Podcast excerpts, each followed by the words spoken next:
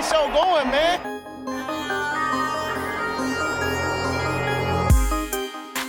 Angelo, what an interception! Steps into it, pass is caught! Diggs! Sideline!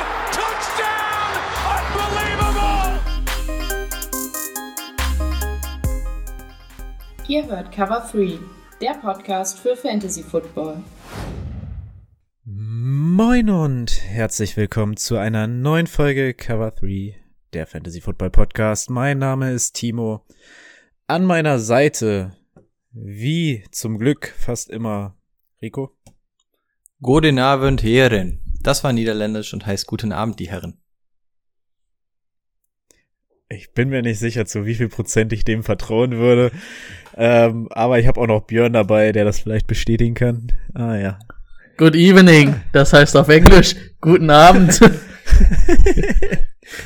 okay, dem würde ich, dem würde ich ein bisschen mehr vertrauen tatsächlich. Sind, sind, wir, sind wir jetzt international? Wir müssen alle abholen. Wir müssen, wir müssen schon mal ein bisschen, bisschen äh, skalieren, hochskalieren. Bildungsfernsehen. Weltklasse. Jawohl. Äh, schön, dass ihr wieder eingeschaltet habt. Ich überlege gerade, was, was ich heute noch alles so anzukündigen habe, ob ich irgendwie ein Vorgeplänkel habe. Äh, falls ihr die Folge auf Twitch seht und morgen aufgrund der Gegebenheiten nichts vorhabt, ähm, dann schaltet doch einfach wieder bei Twitch ein, denn wir werden wahrscheinlich irgendwie den Tag über ein bisschen zocken und morgens, mittags, je nachdem, wie äh, die Laune ist, wie wann aufgestanden wird, werden wir auch noch ein kleines Special aufnehmen für die Patreons. Als kleines Dankeschön mal wieder. Habt ihr euch verdient. Ja, ganz genau. Wir haben irgendwie mal reingeguckt, haben gesehen, oh war ja, da haben wir uns echt lange nicht mehr blicken lassen. Timo platzt bald vor Rap-Zitaten, die er nicht ablassen darf. Von daher muss da langsam mal wieder ein Patreon-Exclusive her.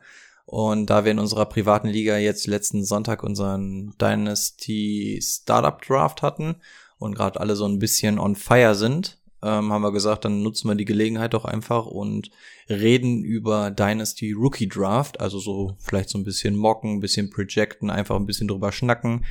Ähm, könnte sich ganz gut treffen, weil viele von den Patrons sowieso in der Liga mit dabei sind. Und hier legen wir den Fokus eigentlich eher auf Redraft. Deswegen ist das, glaube ich, eine ganz coole Option. Also ähm, alle Patrons dann gerne reinschalten, ab Freitag wahrscheinlich. Und ansonsten, wer denkt, Mensch, das will ich mir nicht entgehen lassen, schaut doch auf patreon.com slash cover3 vorbei. Denn schon für ein Euro seid ihr dabei. Allein für schon für die Folge wird sich dieser Euro lohnen. Sage ich einfach mal gut, so. Gut, gut, gut investiert auf jeden Fall. Da kann man nicht meckern. Ja, aber sonst noch irgendwas? Sonst würde ich direkt zu Brady übergeben, zu den News. Breaking News. Da wir heute nicht so viele News haben, möchte ich die erste News erstmal sagen. Streamlabs enttäuscht mich. Ich habe alles auf schwarz im Chat gestellt und er ist trotzdem weiß. Das ist die News Nummer eins. Ich bin enttäuscht. Uh. Falls hier ein Streamlabs-Mitarbeiter zuhört, ihr seid am, ihr seid dran. Ähm, ansonsten, ähm, die Colts haben Eric Fischer geholt. Ähm, war ja Left Tackle bei den Chiefs, hat sich im Conference Final die Achillessehne gerissen, wird dann wahrscheinlich den Starting-Posten von Anthony kann, kann, kann, kann, ich krieg's grad nicht hin. Auf jeden Kanton. Ah, nein. der hat auf jeden Fall seine Einmal noch, Karriere. komm, komm, einmal der noch, hat seine Karriere beendet. Katonso, aber das war auch nicht richtig, nicht 100% richtig. Das nehmen wir. Ähm, der hat nämlich seine Karriere beendet, ist raus, war ja schon ein bisschen fragwürdig, warum die Chiefs da gar nicht, äh, die Chiefs, die Colts gar nichts im Draft dafür gemacht haben. Ähm, wollten anscheinend nicht mit Sam Tevy da auf Left Tackle starten. Ähm, muss man mal gucken, Achillessehnenriss, wir hatten es schon mal spekuliert, ob der wirklich Woche 1 fit sein wird oder ob das eher vielleicht sogar zur späteren Saison was wird. Das ist die zweite Mitte Frage. August habe ich gelesen. Äh, Okay. nee, Mitte kommt Mitte August hin. Naja, das wäre Ja. dann sogar pünktlich, ne? Hm. Mhm. Kommt halt wirklich drauf an, ob du, ob er dann bei 100% ist oder ob er dann erst so mit Reha oder so mit Training erst anfangen kann, ne? Das muss man halt auch gucken. Weil so ein Achillessehnenriss darfst du ja wirklich nicht ähm, unterschätzen. Ist das bei einem, bei einem Offensive Tackle besser als bei so einem DB? Weil ich weiß zum Beispiel, dass Richard Sherman das ja auch hatte. Und da hieß es auch so, oh, Schnelligkeit dann, ne, und Beweglichkeit. Ich weiß gar nicht, wie ist das bei einem Tackle? Ist das eher Du haust ja entspannter? dein Bein schon in den Boden rein, so, ne? Also, ich kann mir Also schon vorstellen, dass da? Last drauf, Last drauf Und liegt. vor allen Dingen, ohne Aber ich Achillessehne kannst nicht du ja so nicht laufen, ne? Also wenn die Achillessehne kaputt ist, kannst du ja wirklich nicht laufen. Naja, aber gut, Ja. musst du als Tackle jetzt nicht groß, ne? Deswegen überlege ich gerade, ist das besser, ist das schlechter? Ich weiß es Ich echt meine, wenn nicht. er einfach nur nach vorne reinfällt in die Leute und die aufhält, reicht auch. Run-Blocking wird dann halt nicht dynamisch. Aber dann darfst halt nicht Hm. über die linke Seite gehen. Ähm, ansonsten, apropos Offense Tackle, die, äh, das Washington Football Team hat Charles Lino geholt, war vorher Left Tackle bei den Bears, wurde bei den Bears entlassen. Ähm, ja, schließt da auch eine Lücke. Offense Line bei Washington war jetzt auf jeden Fall, nachdem Trent Williams ja letztes Jahr zu den ähm, 49ers gegangen sind, auf Left Tackle auf jeden Fall auch Need. Und dann Karrion Johnson hatten wir letzte Woche, wurde entlassen, geraved. Und die Eagles haben dann, glaube ich, zwei Tage später zugeschlagen. Passt ganz gut zu unserem Thema, was wir heute haben, was euch Timo gleich noch präsentieren wird. Ähm, ansonsten war es das von meinen News. Waren wir Spielplan. arm. Ach so, der Spielplan. Der Spielplan ist raus. Guckt euch's an, gegen wen ihr spielt, gegen wen euer Team spielt. New England spielt auf jeden Fall gegen die Dolphins und die Bucks spielen gegen die Cowboys, habe ich gelesen. Und ich glaube, die Wir spielen Falcons gegen die gegen. Äh, Was? Wir spielen gegen die Colts. Also die Seahawks gegen die Colts. Gegen wen spielen die Packers, Timo? Gegen die Saints. Gegen die Saints. Oh, spannende Duelle, ne? Und, ähm, was ich richtig lustig fand, ist, Sam Donald kehrt gleich am ersten Spieltag nach New York zurück. Ach, schön. Also ich weiß nicht, ob er nach New York zurückkehrt, aber ja, sie spielen auf jeden Fall gegen die Jets. Äh, nee, ist in Carolina. Ah, schade, das wäre noch lustiger gewesen, wäre es andersrum gewesen. Yes. Ansonsten- Also der, der Week One Schedule ist jetzt schon online und heute Nacht um zwei kommt dann die komplette Paarung für die Saison. Also, falls irgendjemand da so dolle Bock drauf hat, heute Nacht könnt ihr wach bleiben. Ist ja aber frei ich, morgen. also ich habe es ganz komisch, ich habe schon so viele Sachen, also von den Patriots-Seiten gesehen, so von die schon den Schedule gepostet haben. Also ist ja schon so halb offiziell irgendwie wohl raus oder Die, kann die Gegner stehen ja alle schon fest. Ja. Es geht ja nur noch um die Reihenfolge. Sie also ich- deswegen mal um find- 19 Uhr, wa? Deswegen finde finde ich auch irgendwie wird ein bisschen sehr viel Gehype drum gemacht. Ne? Also es ist jetzt nicht so, dass du nicht weißt, gegen wen du diese Saison spielst. Es ist halt nur die Reihenfolge. Weiß nicht, ob das jetzt so ja. krass ist, aber na gut. Ich weiß, dass Wir nehmen, was wir kriegen können wie gesagt, gegen Miami eröffnen und gegen Miami die Saison abschließen. Ähm, ich hätte ein, anderthalb News noch. Zum einen ähm, noch relativ frisch, die Cardinals planen First Round Pick Zaven Collins als Middle Linebacker ein und dementsprechend darf Jordan Hicks sich wohl ein neues Haus Häuslein suchen. Ähm, da ist man gewillt zu traden, was wohl anhand der Zahlen, ich habe es nur auf der Fahrt hierher überflogen, ähm, gar nicht so ganz günstig sein sollte, aber man will ihm wohl so ein bisschen den Respekt ähm, bieten, da er ja auch Team-Captain und ähnliches war. Also da tut sich was. Zach Ertz wurde von den Eagles ins Schaufenster gestellt, wird wahrscheinlich auch heute noch mal ein bisschen interessanter. Und ich hatte noch eine ganz witzige Sache bei Twitter gesehen, die ich retweetet hatte, aus dem ähm, Draft Room der Falcons zum Kyle Pitts ähm, Pick. Und zwar hat man da gesehen, wie die Jubelorgien aus ähm, durch den Raum gepfeffert sind, als die Niners Trey Lance genommen haben. Also man hat sich offensichtlich die ganze Zeit auf Kyle Pitts eingeschossen. Man hat nicht mal gehofft, dass Trey Lance fällt. Also es war wohl nie eine Option, einen Quarterback zu nehmen. Lässt sich da dann rauslesen. Fand ich nochmal ganz interessant.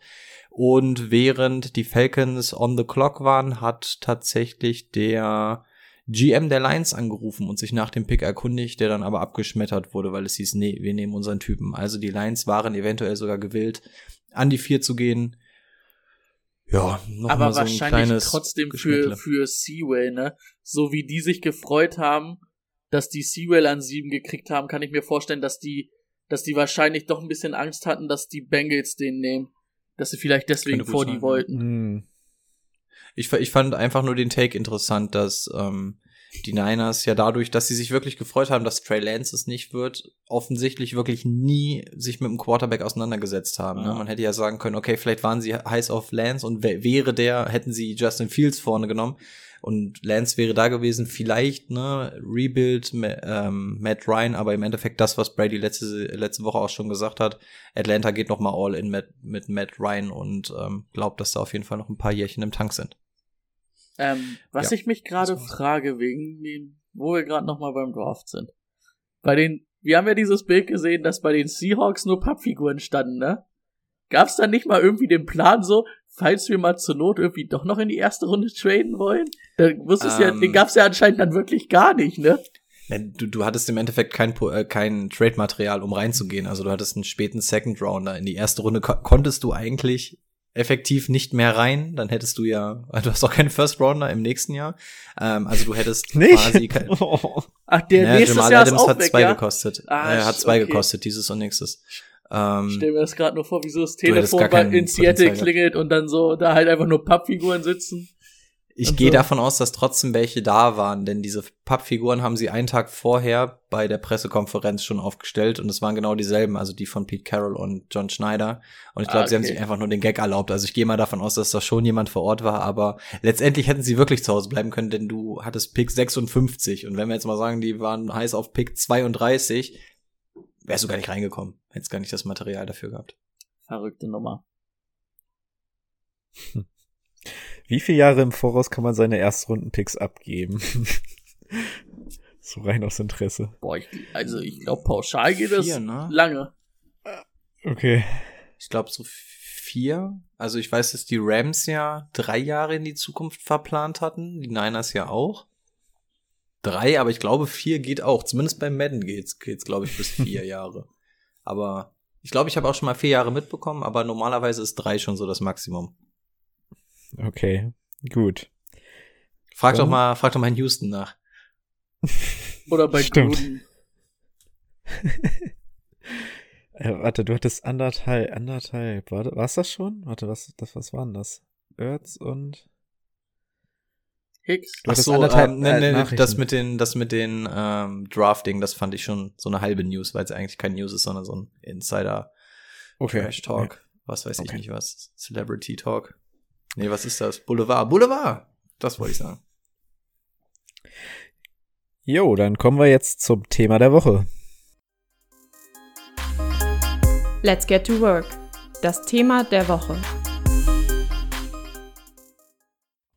Das Thema der Woche, die heiß ersehnten Division-Analysen gehen endlich los. Wir fangen mit einer Division an, die letztes Jahr sich nicht mit Ruhm bekleckert hat.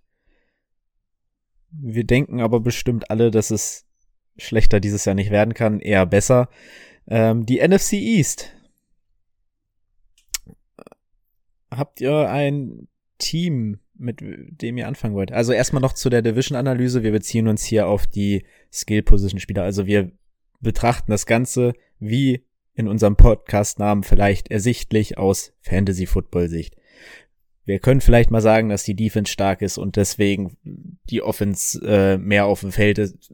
So ein Kram vielleicht, aber wir gehen jetzt nicht auf den Draft, die siebte Runde, den Defense Tackle ein oder sowas. Ähm, Außer Rico und ich machen noch unseren IDP-Podcast.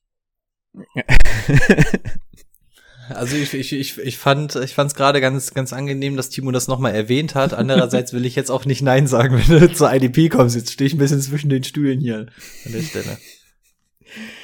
ja. Okay. Ähm, habt ihr ein Team, mit dem ihr anfangen wollt, oder soll ich einfach eins in den Raum werfen? Also ich habe ja ein Team, bei dem ich glaube, dass das so eins der absoluten Power Horses in der NFC wird und ich weiß nicht, ob wir das Pulver jetzt schon verschießen wollen. Ich glaube, er spricht über Kann man die sich ja Giants. wahrscheinlich denken. Selbstverständlich. Also die Ja, Cowboys äh, würde ich eventuell nicht am Anfang nehmen, weil die Cowboys Okay. sind für mich ein ganz, ganz heißes Team. Okay.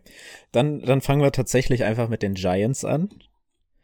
Äh, ich ich gehe immer einmal den, den Draft durch und dann schauen wir, was so aus dem letzten Jahr noch da ist, was sich verbessert hat, ähm, wo wir da Chancen sehen für Fantasy Football. Also, was ganz interessant ist, an 11 ähm, Kadarius Tony, Tuney gezogen, Wide Receiver aus Florida. Etwas überraschend so früh, aber okay. Ähm, ansonsten sehe ich relativ Den haben wenig die in aber Runden. 20 gezogen. Die sind nochmal zurückgetradet. Die haben noch mit den mit den Bears getradet. Stimmt, Pick wegen- 20, wegen Pick 20, ja, Fields. genau, genau, ja, ja, Pick 20, ja. Ähm, und dann haben sie noch in der fünften Runde Gary Brightwell, Running Back. Relativ uninteressant für uns. Ja. Von, von den Right Receivern haben wir in der Offseason schon gehört, ist Kenny Golladay dazugekommen. Ansonsten ähm, von den Right Receivern Shepard immer noch da, Evan Engram immer noch da, ist Darius Slayton noch da. Also da hat sich jetzt nicht so viel getan. Go Golden Tate ist weg, aber. Go and Tate, ja. Oh. Wo erwartet ihr Potenzial ähm, bei den Giants aus Fantasy-Sicht? Es gibt da so einen Running Back, der jetzt langsam wiederkommt. Ja, wollen wir mit dem anfangen? Das ist wahrscheinlich das Einfachste, ne? Ja. Ja, ich schmeiß einfach meinen Hut als erstes mal in den Ring. Ja, Saquon Barkley können wir, glaube ich, relativ kurz halten. Was ein Saquon Barkley kann, wissen wir alle. Ähm, ja, leider schnelle Saison ausgehabt für alle Owner tat's weh, weil ich glaube, er war so Second Overall, Third Overall, irgendwo da, so die Ecke war er auf jeden Fall. Ähm, Tatsache, die mich glücklich stimmt, ist die Tatsache, dass er einfach eine Vollmaschine ist. Also, dass ich weiß, dass er nächstes Jahr auf jeden Fall ganz entspannt wiederkommt, ähm, dass er sich so früh in der Saison verletzt hat, als dass wir uns keine Gedanken machen müssen, dass er vielleicht die Minicamps verpasst und, und, und. Also, ich glaube, der ist einfach zum Beginn der Saison topfit. Das passt mir alles. Diese Offense hat generell einen ganz guten Schritt gemacht aus meiner Sicht. Ähm, wird auch ihm die Möglichkeit geben, ein bisschen mehr zu performen. Ich habe ehrlich gesagt, ähnlich wie es bei McCaffrey zum Beispiel ist, wenig Bedenken bei ihm, auch wenn er aus einer Verletzung kommt oder so. Ich weiß, was er kann. Ich glaube, er wird trotzdem als Top 5 ähm, gepickt unter den Running Backs. Und ich glaube, das ist auch echt okay, weil er ist einfach absolutes Brett. Ich würde ihm wünschen, dass diese Offense durch die, insbesondere durch diese Wide Receiver und damit einhergehend auch der Quarterback noch mal einen Schritt nach vorne gehen, weil es einfach mehr Snap-Time für ihn bedeuten würde, aber für mich, ja, Top 5 Running Back im Draft. Ja, wird definitiv Top 5 sein. Hat er auch sein, oder hat auch Receiving Upside, also von daher für mich auch wirklich klar, wenn er fit ist. Top 5 Running Back. Hm. Also ich, ich sehe ihn auch da. Natürlich hat man immer Bedenken, wenn so ein Spieler verletzt war, äh, wie es dann in der nächsten Saison aussieht. Aber kann ich euch nur beipflichten, bei ihm mache ich mir da weniger Sorgen als zum Beispiel äh, vor zwei Jahren bei einem Delvin Cook. Da haben wir uns, glaube ich, alle relativ Sorgen gemacht. Und dann ist er wiedergekommen nach seiner Verletzung im nächsten Jahr und hat alles rasiert. Letztes Jahr auch alles rasiert. Also äh, da mache ich mir bei Barclay noch weniger Sorgen. Und ich glaube, in der Offseason haben sie sich auch äh, in der O-Line ein bisschen verstärkt, ne? Wenn ich das richtig in Erinnerung hatte. Also jetzt ist so okay, aber gerade durch die Wide Receiver auch sehe ich da mehr Raum für ihn. Hm. Ähm, zu den Right Receivern. Meine persönliche Meinung, ich bin da im Draft raus. Also in Kenny Golladay finde ich einen geilen Right Receiver. Ich mache mir aber Sorgen. Äh, Ich glaube auch, dass Daniel Jones noch mal jetzt sein Do or hat und dadurch einen Schritt macht, aber ich mache mir Sorgen, dass da genug bei Kenny Golladay ankommt, geschweige denn in die Richtung fliegt. Also ähm, er wird der Nummer 1 Receiver bei bei den Giants sein, da, da sehe ich jetzt nicht das Problem, aber ich habe Schwierigkeiten, ihn einzuordnen, wo ich ihn picken würde und deswegen wahrscheinlich immer zu früh musst du auf ihn raufgehen, aufgrund des Namens. Deswegen bin ich da raus und bei den anderen sehe ich eher nicht so das Potenzial, dass das überhaupt gedraftet wird. Na, letztes Jahr hatten wir ihn, glaube ich, alle in den Top 10 bei uns. In den Rankings am Ende der Saison oder äh, vor der Saison. Also ich auf jeden Fall. Hatten ihn auf jeden Fall alle so von wegen, den musst du als Wide Receiver 1 ziehen, zweite Runde muss er eigentlich weggehen. So. Genau. Das kommt schon ganz gut hin. Ich habe ihn jetzt bei mir auch noch, wenn er fit ist, so Top 10, Top 15 auf jeden Fall, auch mit Jones. Aber ich habe auch so ein bisschen, also ich würde Daniel Jones halt nicht zu 100% vertrauen. Und ähm, letztes oder vor, vorletztes Jahr war das erste Mal, wo er 16 Spiele gemacht hat. Und der ist jetzt auch schon vier Jahre in der Liga. Letztes Jahr hat er fünf Spiele, fünf? Fünf Spiele gemacht. Ich glaube, Rico hat ihn, das hat ihn richtig enttäuscht. Hatte ihn in der Dynasty-Liga, das war auch eine pure Enttäuschung. Und dafür ist der Preis einfach zu hoch und ich weiß nicht, ob ich bereit wäre, in der Ende ersten, Anfang zweiter Runde wird er wahrscheinlich irgendwo da sein in dem Dreh. Mitte zweiter Runde wird ich, glaube ich, nicht bereit sein, ihn da zu ziehen. Also ich auf jeden Fall nicht. Ja, ich bin vorsichtig optimistisch, was ihn angeht. Also das letzte Jahr können wir wirklich in die Tonne schmeißen, das war nix, brauchen wir nicht drüber reden. Die Tatsache, dass, dass wir ihn aber alle so hoch gesteckt haben, ähm, daran verliert er jetzt nicht unbedingt. Ne? Also er kommt von Stafford zu äh, Daniel Jones, das ist erstmal nicht so schön. Er kommt aber auch in eine etwas andere Stacked Offense. Also ich verspreche mir von dieser Offense schon so ein bisschen mehr. Bei den Lions war er auch so ein bisschen Alleinunterhalter. Weiß nicht, ob ihm das nicht vielleicht auch ganz gut tut, dass er mal so ein bisschen crowded ist. Ähm, wir haben da auch noch einen Tight End, von dem wir uns viel versprechen, aber nicht so ganz wissen. Also Potenzial ist in dieser Offense auf jeden Fall. Ähm, Kenny Golladay wird jetzt nicht seine Fähigkeiten verlieren und ich sehe absolut die 100 Targets bei ihm. Ne? Also die 100 Targets hätte ich, hätte, also 100 Targets ist ja jetzt auch nicht mehr das der Indikator, ne? 100 Targets war sonst immer der Indikator. Jetzt mit 17 Spielen müssen wir mal gucken, wo der eigentliche Indikator wäre. Vielleicht 110 oder sowas. Keine Ahnung. Targets ähm, oder diese 100 Targets. Targets und, ja, also, ne? Targets auf jeden Fall und ein guter Receiver sollte dann auch da so in, in die Reichweite der 100 Receptions auch kommen. Aber die 100 Targets will ich auf jeden Fall sehen ja. und die sehe ich bei ihm ohne Probleme. Ähm, ja, ich, ich, also bei den Lions war eher mal ähm, die Notwendigkeit, den Ball halt auch mal tief zu werfen. Da war er da und ich bin tatsächlich relativ optimistisch. Ich weiß, was ihr meint im Draft. Im Draft weiß ich auch noch nicht so ganz, wo ich ihn einordnen soll. Ich weiß nicht, ob er in die dritte Runde fallen wird. Ich Ende zweite Runde fände ich absolut okay. Ich finde, dritte Runde darfst du fast nicht für ihn bezahlen. Dafür ist er halt einfach noch zu gut. Dafür bringt er zu viele Skills mit die Red Flags. Was sind die Red Flags, wenn wir es mal runterbrechen? Daniel Jones. Die Verletzung sagen war, juckt uns jetzt nicht so ultra. Es war ja nicht die eine krasse Verletzung, war ja mehr so diese ganze Kleinigkeiten-Scheiße. Ähm, ja, ja aber Daniel ich, Jones ich muss sagen, ich hätte, ich hätte da, glaube ich, lieber sowas wie ein Kreuzbandriss bei Saquon Barkley gehabt. Da weiß ich, Okay, deswegen ist er ausgefallen. Und das war ja jede Woche ist dann irgendwie wieder, ich weiß gar nicht, was war's, am Ende Oberschenkel, Hamstring. Ich glaube, Rücken war auch zwischendurch, also es waren viele Kleinigkeiten. Er war ja zwischendurch wieder da, dann wieder raus. Also er ist nicht einmal in irgendeiner Art und Weise fit geworden. Ja, das ist so ein bisschen das, was mir Sorgen macht. Aber ich meine, wären das so, so viele Red Flags, als dass ihr sagen würdet, deswegen muss er im Draft so krass fallen. Also ich finde auch, du wirst ihn auf jeden Fall wertvoller bekommen, du musst ihn auch später draften, aber ich sehe jetzt nicht irgendwie, dass er so unfassbar weit nee, wegrutschen Also der wird. wird nicht in die, also wenn dann vielleicht die ersten beiden Picks in der dritten Runde, aber dann muss das schon echt günstig fallen. Also Ende, Ende zweiter Runde kriegst du Allen Robinson. Den pick ich dir all over, also den pick ich dir in jeder Liga vor Kenny Golliday. Der, der geht auch vorher richtig. weg. Der wird Ende und zweite Runde, kannst du den einordnen.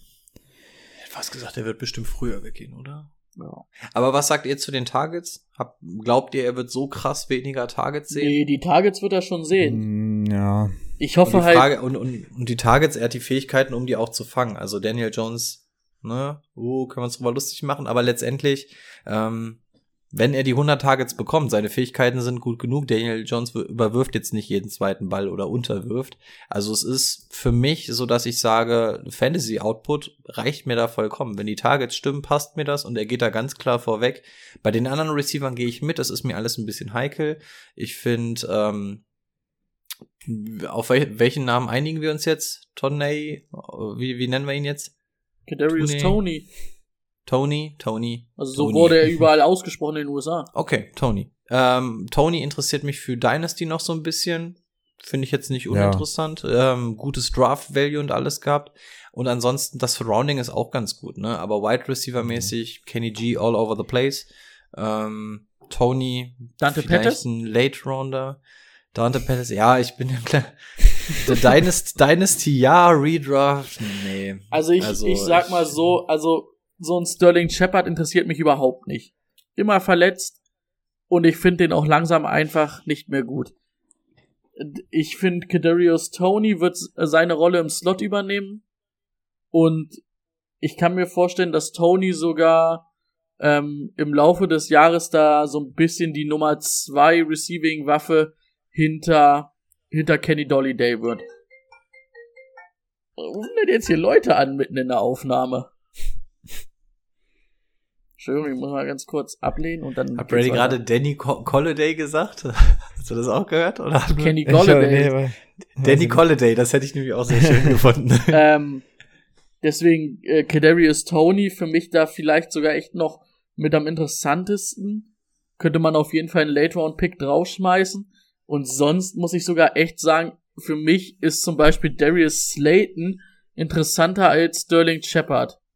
Obwohl ähm, Slayton halt so ein bisschen vielleicht sogar diese Rolle hatte, die ähm, Golladay Kenny hatte. Golladay auf Wish bestellt, ja. Mhm, Aber äh, von, also ich würde lieber einen äh, Darius Slayton ziehen. Du mal zumindest einen Flex-Kandidaten, aber auch eher so Weekly Streamer wahrscheinlich.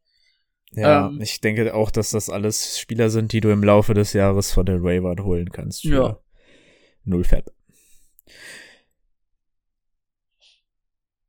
Äh, achso, dann gibt's da übrigens noch einen Tight End, den wir jedes Jahr wieder erwähnen. Auch eher Weekly Streamer, ne? Also ich sag. Also darüber hinaus kommt er jetzt nicht mehr. Ich habe mir auch dahinter einfach nur Weekly Streamer aufgeschrieben. Also er hat ja letztes Jahr mal 16 Spiele gemacht. Das hat mich richtig ähm, überrascht, als ich hier die Stats rausgesucht habe, dass er 16 Spiele gemacht hat. Aber also ich glaube, die Zeit und die Hoffnung, die wir in Evan Ingram gesteckt haben, in sein Potenzial, was er hat, ist der Zug ist abgefahren. Ähm, dass die Kai Rudolph noch geholt haben, macht das Ganze vielleicht sogar noch schlechter für ihn, weil ähm, Kai Rudolph wird auf jeden Fall wahrscheinlich irgendwie so instant eine Red Zone Waffe sein oder ein Red Zone Target und ähm, letztes Jahr ein Touchdown gehabt Evan Ingram, also das also wirklich auch Weekly Streamer wird schon schwer. Musst du ja die Woche erraten, wo du den spielen lassen kannst. Ja, gehe ich im Endeffekt mit. Also Tident ist super hart umkämpft, wie jedes Jahr. Ähm, wenn er alleine da gewesen wäre, hätte ich gesagt, ja gut, ob du jetzt ihn oder einen Everett oder sowas hast, dann kannst du auch Engram nehmen, ne, weil der den, das höhere Upside mitbringt. Aber gerade die Sache mit Kyle Rudolph und diesem crowded ähm, Wide Receiver Core, Dump-Off-Pässe an Barkley, ja, es sind zu viele Mäuler, die es zu stopfen gilt. Und ähm, dafür hat Engram mir in 16 Spielen zu wenig gegeben. Letzte Saison haben wir gesagt, ey, wenn Engram mal 16 Spiele machen würde, wo würde der wohl stehen? Das war jetzt nicht allzu viel. Ne? Kann diese Saison auch wieder anders sein. Vielleicht hilft es auch ihm, dass um ihn herum mal was ist, aber der Zug ist wirklich abgefahren, ja. Also wenn ich ähm, wenn ich sage, ich hole mir meinen Titan in, den, in der letzten, vorletzten Runde oder so, ich bin ziemlicher Fan davon. Ich habe es in der Dynasty auch wieder gemacht. Ich hole mir meine Titans spät, weil ich finde, es lohnt sich nur in die Elite-Klasse zu gehen. Alles dahinter ist so ein bisschen Rätselraten dieses Jahr. Und dann sage ich, ja, mein Gott, dann versuch's halt mit dem Engram, aber letztendlich ist er ja auch nichts Besseres als ein Weekly Streamer. Und ähm, wenn du sagst, so bei den Titans wird sowieso ein bisschen durchgetauscht, ja, auch kein Problem damit, Engram zu nehmen, aber wie, wie ihr schon gesagt habt, von, ihm, man darf halt auch nichts von ihm erwarten. So. Sag ich noch Aber letztes. Achso. Achso. Nee, wenn du noch was zu dem Team hast? Achso. Ich ja. wollte ich wollte auch mal Daniel Jones in, in Dings schmeißen. Ich wusste nicht, ob du da noch mal was zu sagen wolltest. Deswegen wollte ich einfach nochmal hinschmeißen. Also ich will einfach mal von euch eure Meinung irgendwie dazu hören. Ist Daniel Jones für euch ein Starter, den ihr, den ihr seht im Fantasy Football? Weil ich sag's ganz ehrlich, also mehr als ein Weekly Streamer, vor allen Dingen mit seinem Fumble-Problem, ist er für mich nicht. Ich wollte ich wollt gerade, also für mich ähnlich, auf jeden Fall wäre das kein, den ich, also ich glaube, er hat das Potenzial, starten zu können. Gerade mit dieser Offense jetzt mittlerweile. Aber ich würde also ich bin, ich hatte damals James Winston in seiner 30 Touchdown, 30 Interception Saison. Da habe ich mich schon oft genug drüber aufgeregt, obwohl er noch viele Punkte gemacht hat. Aber wenn ich dann Daniel Jones sehe, der in jedem Spiel noch zwei Fumble Losts drin hat, dann würde ich ja entdecken, also da, das wäre nichts für mein Herz und deswegen halt ich, lasse ich der, da die Finger der von. Hat, der hat mehr Spiele, der hat 14 Spiele gemacht, aber nur 11 Passing Touchdown, also 11 gepasste Touchdowns und 10 Interceptions. Ja. Also der, ah, der halt. wirft, ja, er aber, läuft, das ist halt so, ne? aber was denn? 400 Yards und ein Touchdown ist jetzt auch nicht das, was Hat mich aber auch vom nicht Hocker 16 haut. Spiele gemacht, ne? 14. Hatte doch hier Mono, ne? War das nicht dieses Jahr, die Geschichte mit Pfeiffer Risches und so? Nee, das war Sam Donald. Sam Donald. Ähm, stimmt, das war er. So rum war's. Anderes New York. Ähm, wenn wir von einer Superflex-Liga reden, muss er meiner Meinung nach in, im Team sein. das auf jeden. Fall. Selbst dann muss er- schwer. Ja, da, da, dann, dann behauptest du aber, dass es 24 bessere Quarterbacks gibt aus Fantasy-Sicht. Das glaube ich nicht. Das kann ich. Das glaub Also ich habe so, ich habe so mir dahinter geschrieben um die 20 rum bei mir. Ich, ich finde es schwierig. Also das Ding ist, vor drei Wochen saßen Timo und ich hier und haben gesagt, oh, Sam Darnold, ne, mit den Waffen und so, hm, unterschätzt den mal nicht. Letztendlich zählt genau dasselbe für Daniel Jones. Also, ähm, ja, Fumble und so, Fumble zählen aber nicht viel in Fantasy Football. Also, ob er da jetzt die Minuspunkte bekommt, mein Gott, da setzt er einmal mehr zum Rush an, hast du die Punkte wieder drin. Das juckt mich jetzt nicht so sehr. Ähm, die Rushing-Fähigkeit i- darf man halt schon nicht unterschätzen. Das, das ist ähm, hinter Lamar Jackson und Josh Allen wahrscheinlich noch so der, der am meisten rusht als Quarterback. Und diese Rushing-Dinger sind halt unfassbar Punkte. Wir müssen aber unbedingt im Passing-Game noch ein paar Punkte drauflegen. Und er kriegt Barkley zurück für Dump-Off-Pässe, generell um diese Offense zu bewegen. Er kriegt noch einen zweiten Tight End dazu. Dieser Wide right Receiver-Core wird komplett umgestellt. Er kriegt Kenny G. Also do or die hier auf jeden Fall, aber aus Fantasy-Sicht also Superflex brauchen wir meiner Meinung nach überhaupt nicht diskutieren. Du wirst niemanden finden, der bessere Umstände findet und dir so einen Upside mitbringt. Ähm, Weekly Streamer auf jeden Fall. Ich glaube, bei den Weekly äh, Streamern wird er auch relativ interessant, weil wenn der ein gutes Matchup hat, wenn du weißt, oh, der kann ein bisschen laufen, lass den den Ball mal ein bisschen bewegen mit den ganzen Receivern, ja, aber er ist halt keiner, den ich mir ins Team holen würde, weil er nicht unter der Top 12, Top 14 spielen wird. Das ist keine Frage, aber ich glaube, das wird, wenn wir von Weekly Streamern auf Quarterback reden, ist er, finde ich ihn sehr interessant. Also, Aus dass wir hier grundsätzlich nicht von Superflex reden, wenn wir sagen, dass irgendwer nicht, nicht spielt, dann, also davon gehe ich eigentlich normalerweise aus. Deswegen, ja, da stimme ich dir zu. Superflex ist er mit dabei. Aber auch einer der hinteren. Da Bis vor zwei Jahren haben wir noch mit Superflex gespielt haben. Haben wir noch. Ja, ja, das haben wir, das haben wir im ersten Jahr gemacht. Hm, zweite auch noch. Ja. Im äh, zweiten Jahr haben wir gut, die- okay. haben wir ja, die Punkte stimmt, runtergedreht. Davon, ja, davon, ja. Okay, ähm, was ich, wo ich vehement widersprechen möchte, ist, also Sam Darnold ist mit Abstand der bessere Passer.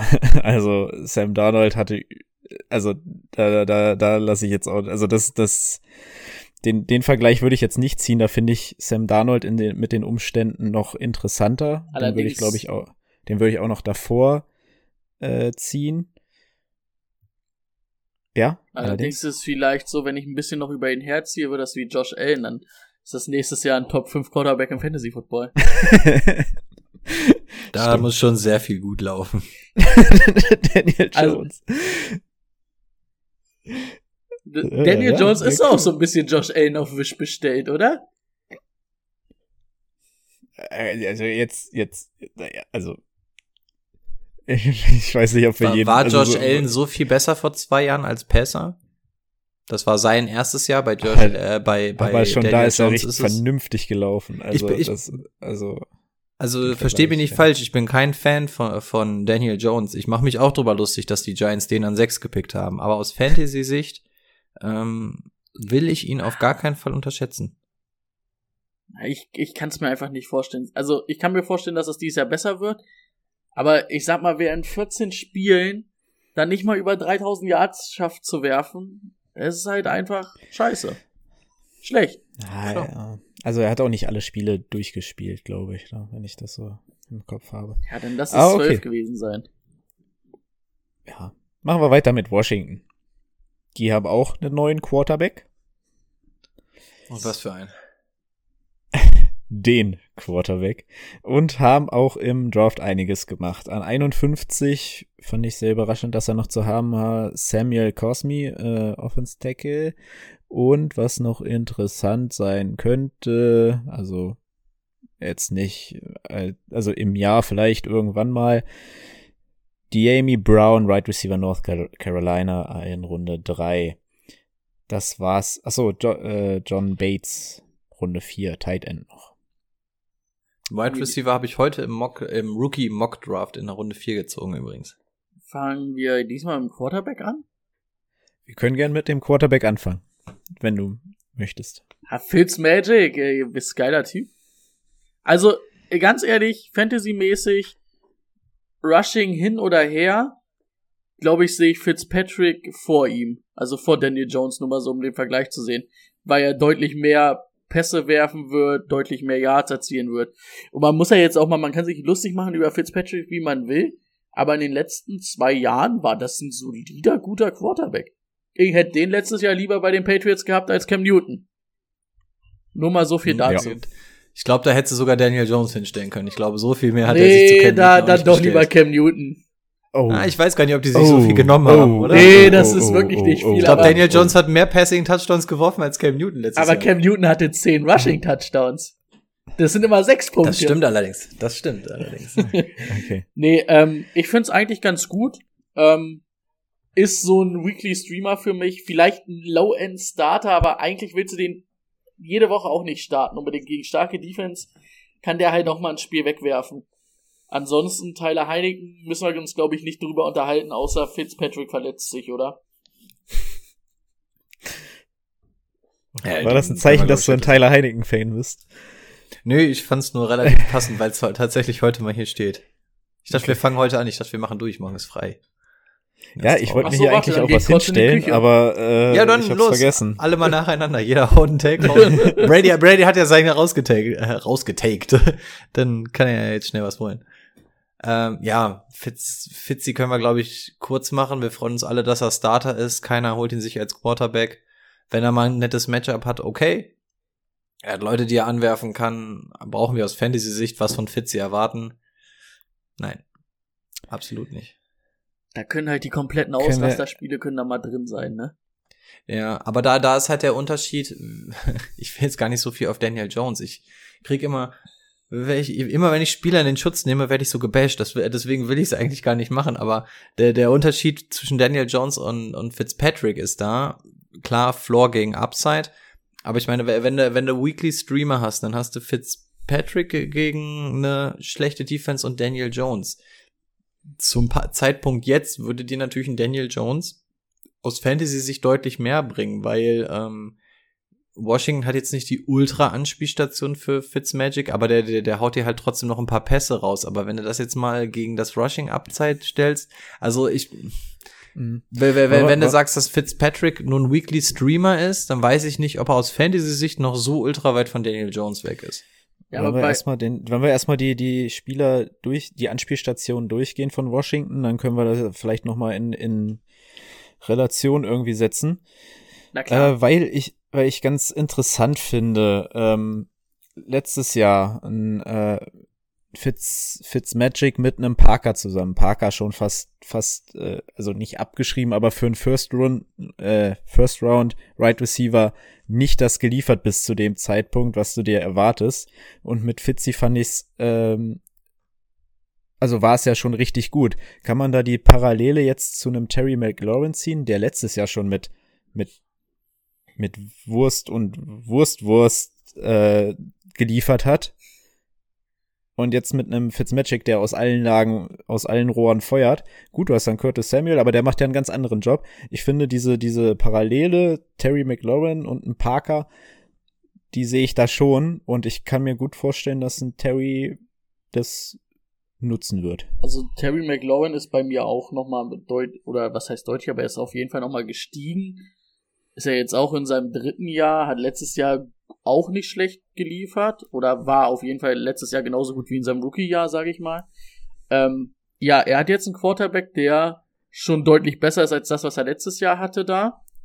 Und vor allen Dingen finde ich auch, er hat jetzt so ein bisschen einen ähm, Support-Cast auch auf, auf Right Receiver. Er ist dann, also er muss nicht mehr der Alleinunterhalter sein. Er muss, er ist jetzt auch nicht mehr, ja klar ist er immer noch die Nummer eins und wird natürlich auch, ähm, sage ich mal, von den Defenses so behandelt, aber ich glaube, ihm tut das auch gut, dass es auch andere Anspielstationen gibt. Das wird für ihn auch mal ein, zwei andere Lücken geben oder vielleicht dann auch mal ein einfaches Eins gegen Eins, dass er nicht sich immer gegen vielleicht sogar zwei Spieler irgendwie oder gegen Sonderbewachung da durchsetzen muss, ne? Also das finde ich eigentlich wirklich ganz gut. Also für mich ist McLaurin auf jeden Fall ein heißes Eisen. Also ich weiß nicht, auf der 2 ist er auf jeden Fall richtig gut und vielleicht sogar Low-End Nummer 1 Receiver. Würde ich schon sagen, oder? Das Einzige, was bei ihm halt ein bisschen fehlt, sind die Touchdowns, ne? Ja, also ich finde, ähm, Terry hatte ich auch letztes Jahr. Ich war relativ zufrieden mit ihm. Ähm, finde ich auch ziemlich gut, ist auch bei mir noch mal ein bisschen gestiegen, was tatsächlich gar nicht so krass an dem, an dem neuen Quarterback liegt. Klar, Alex Smith war die, ähm, äh, die konservativste Persio Person, die es quasi auf Quarterback gibt. Da kriegst du natürlich jetzt noch mal was anderes, auch wenn Fitzmagic schon lange nicht mehr dieses ähm, Harakiri-Ding spielt, ähm, für das er mal so abgefeiert wurde, ist das schon auf jeden Fall schon etwas, was Terry, glaube ich, ein bisschen in die Karten spielt. Aber mich überzeugt viel mehr das, das Drumherum. Also einmal das Surrounding wurde schon angesprochen. Dass du mit Curtis Samuel, glaube ich, noch was ganz Gutes kriegst. Du hast in der Saison noch mal einen Titan aus dem Hut gezaubert, der scheinbar ganz gut funktioniert. Hoffentlich auch unter, nicht nur unter dem einen Quarterback, sondern auch unter einem anderen. Ähm, ich habe auf Running Back so einen, so einen kleinen Crush, von dem ich mir ein bisschen was äh, erhoffe. Also ich glaube, diese ganze Offense wird einfach noch mal einen ganz anderen Schritt machen. Die Handschrift von Rivera zeichnet sich so ein bisschen auf dieses Team ab. Also bei mir ist auch gestiegen. Ich mache es gar nicht so sehr an dem Quarterback fest. Mir gefällt einfach, ähm, was da gerade so entsteht, welche Rolle Terry da hat. So dieses ähm, nicht, wir bauen dieses Team um dich herum auf, auf, du musst hier liefern, sondern einfach so dieses entwickel dich hier mit uns, nimm deine Rolle ein. Ähm, finde ich sehr, sehr gut. Ich finde auch so den ADP von Terry ganz cool. Also für das, was er eigentlich macht, die Skills, die er hat, kann man ihn relativ billig draften. Und von daher ähm, Wäre ich cool damit, wenn ich ihn auf Wide Receiver 2 habe, wäre ich glücklich. Wäre allerdings auch cool damit, wenn ich Run, Running Back Heavy gehe im Draft und ihn dann quasi auf meine 1 stelle. Ähm, absolut in Ordnung. ADP wird wahrscheinlich hier irgendwo in der dritten Runde liegen, kann teilweise bis in die vierte fallen, aber das wird es, glaube ich, nicht großartig zum Draft Day. Mhm. Ähm, jetzt, um, um die Brücke vielleicht zum, zum Running Back zu schlagen, den du ja schon gut findest, finde ich auch. Äh, Finde ich auch interessant für diesen Draft. Ich wollte eigentlich erst fragen, ob Curtis Samuel, also das Schweizer Taschenmesser, jetzt so ein bisschen, bisschen da was wegnimmt, aber dann ist mir eingefallen, Rivera, war Curtis Samuel da schon bei den Panthers, als Rivera noch da war? War sein Wunsch. Okay, dann, da, dann kann man ja, dann kann man ja schon mal die, die Parallele zu einem McCaffrey ziehen, der trotzdem geliefert hat auf Running Back. Gibson ist jetzt noch nicht, auf jeden Fall noch nicht, äh, McCaffrey, aber äh, es sollte nicht großartig schaden, oder wie seht ihr das für den Gibson? Wollen wir da, ich habe den ADP so, jetzt nicht gesehen, Ich dachte, du wolltest jetzt auf Curtis Sicht eingehen. Achso, nee, ich wollte zum Running Back. Ähm, ja. Bei Gibson stört mich eher der andere Running Back. Ähm, Immer noch? Max Kissich ich hoffe halt, dass die einfach mal einsehen, dass halt eigentlich Gibson auch der Receiving Back sein sollte. Also, dass der eigentlich der All-Around Back sein sollte. Wenn der nämlich ein paar mehr Targets noch und ein paar mehr Receptions hat, ähm, dann ist das auf jeden Fall irgendwas zwischen Top 10, Top 15, wenn nicht sogar besser. Also dann macht der schon richtig Spaß, dann kannst du dir den auch auf die einstellen. Aber dafür müssten halt nochmal, also ich denke schon, dass sich auch die Rushing Yards halt ein bisschen verbessern werden. Er war ja letztes Jahr nur 170 Attempts, ne? Ich denke mal schon, dass der Rushing mäßig dieses Jahr halt gleich von Woche 1 der, der Leading Back sein wird und hoffe halt, dass das Receiving nicht so wie am Ende oder nicht so wie die ganze Saison eher in das Kissage Richtung ging, sondern eher dann in seine Richtung ein bisschen. Äh, nimm mal die Hälfte der Targets von McKissick weg und gib die ähm, Antonio Gibson, wird auf jeden Fall ähm, nicht nicht schaden. Und dann kann ah, der denke, schon denke, locker an der Top 10 ähm, klopfen, ne? Denke ich. Also da denke ich schon, dass das eher am Quarterback lag als an allem anderen. Also dass McKissick so viel auf dem Feld stand überhaupt. Ich denke, das war natürlich viel ja geschemt, weil, weil, weil du wusstest, okay, der guckt einmal hoch, sieht, oh scheiße, äh, McKissick hier zur Seite, ciao. War natürlich auch einfach dem Receiving Core wahrscheinlich auch noch ein bisschen geschuldet. Das ne? auch, ja. Also ursprünglich sind wir ja über Curtis Samuel, glaube ich, drauf gekommen. Ähm, mhm. Da würde ich absolut sagen, also wenn Gibson Baustellen hat, dann ist das alles, aber nicht Curtis Samuel. Und das ist nämlich ganz klar die Snaps, die einfach auf dem Feld stehen muss. Stand 37 Prozent aller Snaps auf dem Feld. Also da interessiert mich eigentlich einen feuchten Furz, ob da jetzt noch drei neue Right Receiver dazugekommen sind. Ich will erstmal die Snaps von ihm sehen. Ähm, denn produktiv war der Junge. Der ist als Running Back 4 hat er die Saison beendet mit 37% Snap-Anteil in einer schlechten Offense. Ähm, also, ich weiß nicht, was ich zu Gibson sagen soll, äh, ohne, ohne in Hype zu verfallen. Ähm, unfassbar gut.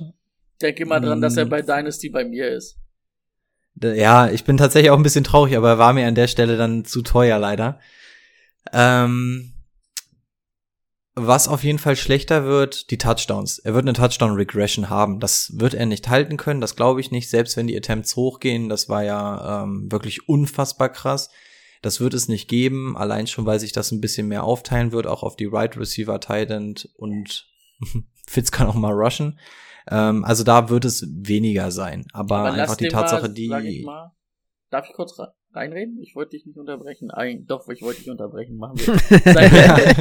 ähm, aber sagen wir mal, der, die Touchdowns gehen runter. Er macht irgendwie nur, sage ich mal, sieben oder so. Aber dafür halt 1000 Rushing Yards. Dann hat sich das halt auch schon wieder ausgeglichen. Ne? Dann sind wir auch alle glücklich. Absolut, deswegen ist es auch der einzig negative Punkt, den ich zu ihm habe. Also dann, dann nimm ihn halt ein paar Touchdowns weg. Wenn du ihn dafür einfach mehr in dieses Spiel einbindest, dann holt er die Punkte anderswo. Also ich weiß noch, als, als Antonio Gibson in die Liga kam, haben wir auch gesagt, was ist das überhaupt? Ist das ein Right Receiver? Soll das ein Running Back sein? Wir wissen das nicht. Das ist irgendwie so dieser Ultra-Verschnitt. Und das zeigt ja auch seine Fähigkeiten. Also er muss einfach viel mehr auf dem Feld stehen, mehr eingebunden sein. Letzte Saison hat er dann noch hier mit seinem Turf Toe, nachdem er hier sein Fabelspiel gegen die Steelers abgeliefert hat, ähm, hat er ja auch mit seinem da eine Geschichte gehabt. Lass den Jungen mal zwei Drittel der Snaps einfach nur auf dem Feld stehen. Einfach nur zwei Drittel. Das, dann kann der meinetwegen auch sechs, sieben Touchdowns weniger machen, wird ja aber trotzdem so krasse Zahlen aufliefern. Ähm, ich bin absolut krasser Fan von ihm. Und diese Produktivität, diese Kreativität, dieses Upside kriegst du ähm, Ende zweite Runde, Anfang dritte Runde. Das ist jemand, der hat Upside für einen Top 5 Running Back der Liga und du kriegst ihn Ende zweite, Anfang dritte. Also wenn du den auf Running Back 2 stellst, ähm, laufe ich nackig über die Straße. Also dann fängt mich keiner mehr ein. Also ich bin so ein krasser Fan von ihm. McKissick, die, die Geschichte ist durch. Brauchen wir, glaube ich, nicht drüber reden. Kann gerne da mithelfen, weil er halt kein Workhouse-Back ist, der 300 Touches kriegt oder sowas. Ähm, dann kann McKissick meinetwegen ein bisschen mitmachen. Ich will einfach nur die zwei Drittel Snap-Anteile sehen. Mehr will ich gar nicht. Und wenn er die bekommt, weiß der Junge, wie er die Produktivität rauskriegt. Also, Gibson, nicht McKissick muss erst mal nachschauen, konnte das gar nicht glauben, dass er mit den Stats äh, vierter Running Back geworden ist. Aber. Und habe ich gelogen? Nee, ich habe nur, ich habe mir seine Stats jetzt nur aufgerufen. Also ja, macht dann halt die Touchdowns am Ende, die elf Stück, ne? Ja, und da wird, da wird er aber auch zum Beispiel so ein McCaffrey und ein ähm, Saquon Barkley, die halt sicher rausgefallen sind, die vorhin gewesen wären, ne? Ja. Also, Okay. Aber wir, wir sind uns einig, ähm, den finden wir gut. Also Rico am besten, aber wir finden ihn alle sehr gut. Ich liebe ihn. Ich gehe da noch weiter. Sogar. Ich gehe Ja, noch okay. weiter.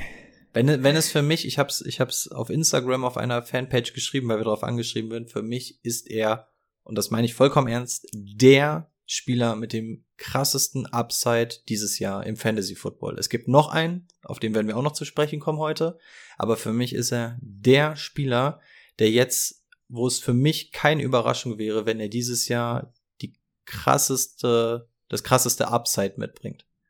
Also ich hoffe, er sagt jetzt nicht an den, den ich denke, den, den er Ja, sagt. ich auch. Es, es gibt einen und den hat Timo in der Dynasty. Also es gibt für mich einen, also zwei Spieler, auf die ich echt heiß bin, weil die wirklich Upside mitbringen, was ganz, ganz heiß sein könnte für Fantasy Football. Und Gibson ist für mich. Ah, jetzt weiß ich, wen er meint, besetzt. aber äh, ich hatte Das- wen anders ich im auch. Kopf, aber Jetzt, jetzt, äh, wen hattet ihr denn im Kopf? Also ich ich hatte, hatte Angst, dass du jetzt Elliot ja, das sagst. hatte ich nämlich auch ganz kurz, hatte ich, ich so, nee, ey, scheiße, Das jetzt müssen wir diesen Podcast machen. doch noch auflösen hier. Also, also, also Elliot als Upside zu bezeichnen ist schon gefährlich, weil der ja trotzdem immer noch ein krasses ADP hat. Also da, der müsste ja auf Platz eins landen, als dass man da von einem Upside sprechen könnte. Also ich, es ist, es wird eine schwere Folge für mich. Ich habe zu viel Liebe übrig. Ich habe das Gefühl, ich muss mal auf irgendwen draufbashen. Ich, äh, sonst kriege ich hier heute noch Ärger. Dann versuchen wir das Ganze doch bei den, bei den Eagles. Logan Thomas oder sowas? Ich wollte, ich Ach so, wollte, Logan woll- Thomas. wolltest Oh ja, du wir zu waren noch gar nicht Kurt, durch. Curtis Wurst, Samuel bin ich wolltest jetzt du wieder gar dabei? nichts sagen, ja? Ja, ich wollte ein bisschen Tempo machen jetzt hier. Guck mal auf die Uhr. Ähm, Easy peasy. ja. Dann haut raus. Wen willst, du- wen willst du was sagen? Also ich kann nur zu Curtis Samuel sagen, finde ich interessant, könnte wieder so ein richtig guter Flex-Spieler für mich auf jeden Fall sein.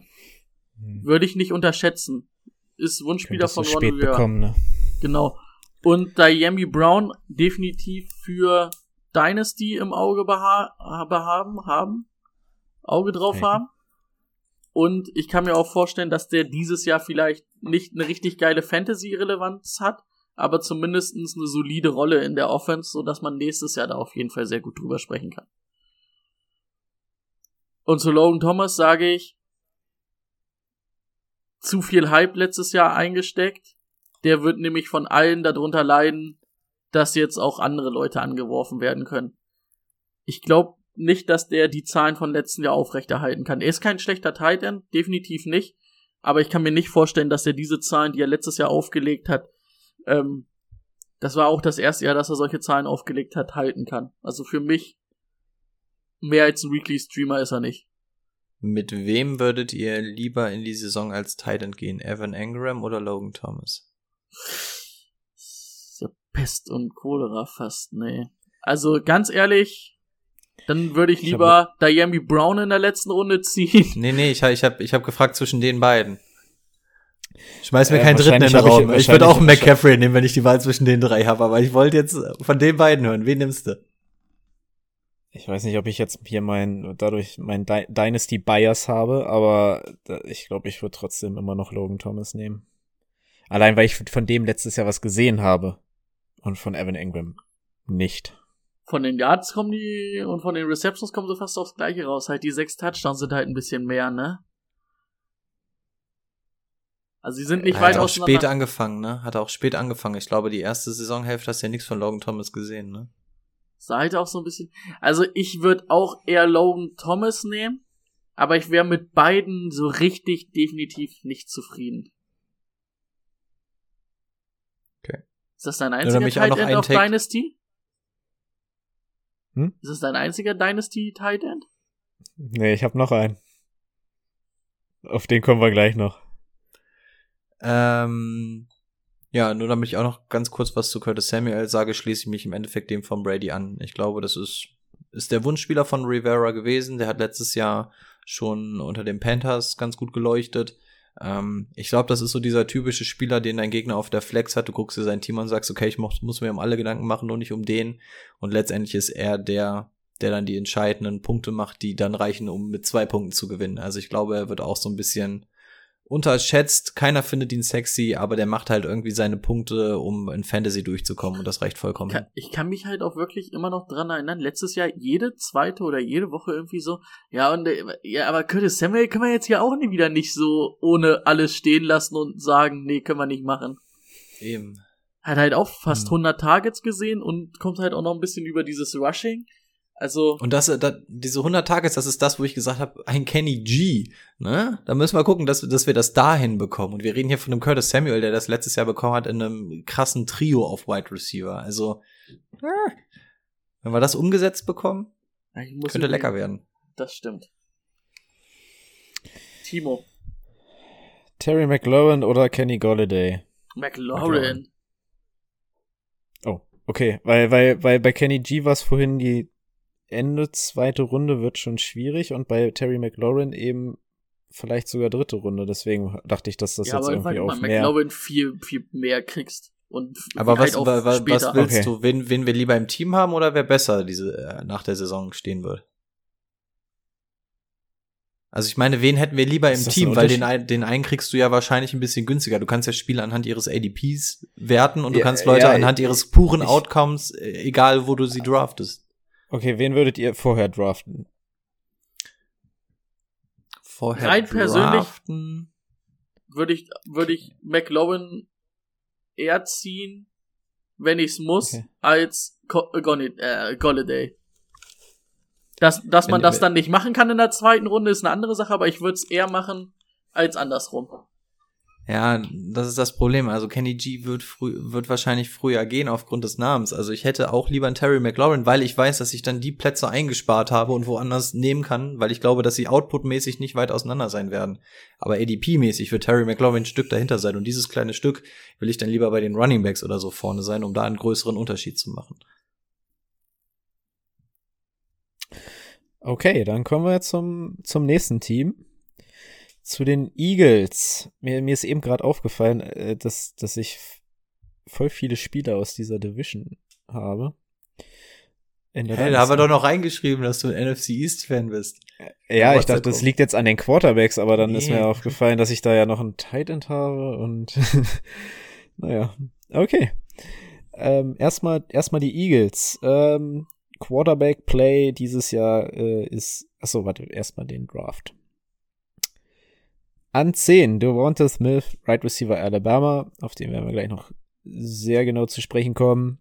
Ansonsten haben wir noch in Runde 5 Kenneth Gainwell für Dynasty sehr interessant.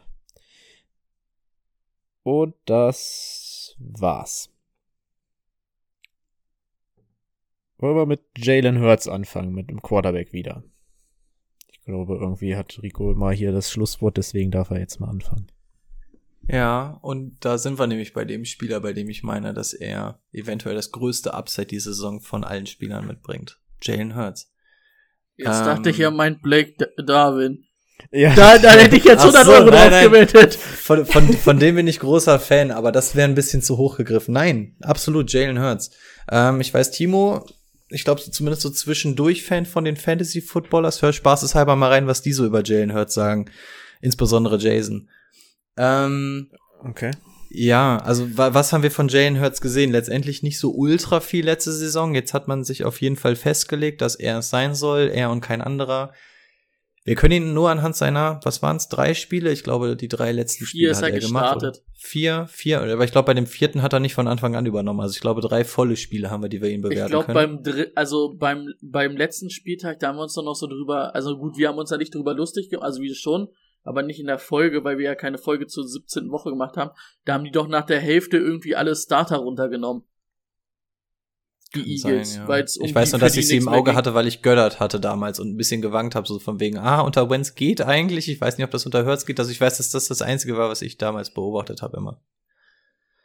Ja, ähm, gucken wir uns einfach mal dann, wie viele Spiele es auch immer sind. Ich glaube, es sind ungefähr drei, die er wirklich gestartet hat. Und gucken wir uns da einfach mal die Fantasy-Punkte an. Kann man ungefähr erahnen, warum ich so hyped auf Jalen Hurts bin. Denn Jalen Hurts mit, hat, gucken wir uns erstmal seine Umstände an. Was waren denn seine Umstände letztes Jahr? Eine glatte 6.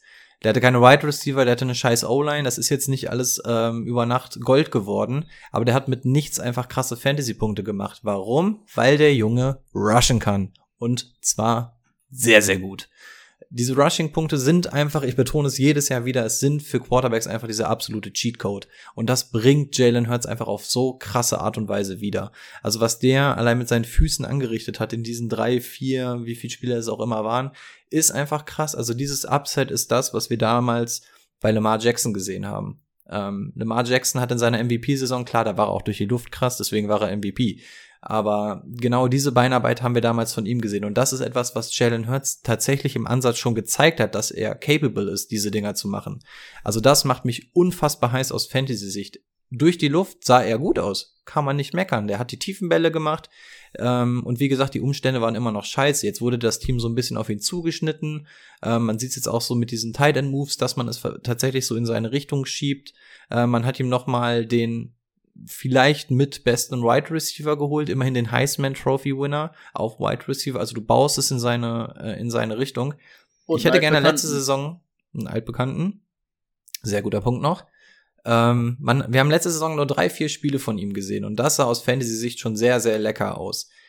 Ich hätte ihn letzte Saison gerne mal mit 16 Spielen gesehen und bin noch aufgeregter, ihn jetzt diese Saison als hundertprozentigen Starter in dem Team aus Fantasy-Sicht zu sehen, weil ich glaube, aus Fantasy-Sicht bringt er dir Sachen mit, die unfassbar sind. Also diese Rushing-Line, die ich bei Daniel Jones schon gelobt habe, hat er noch mal viel, viel krasser.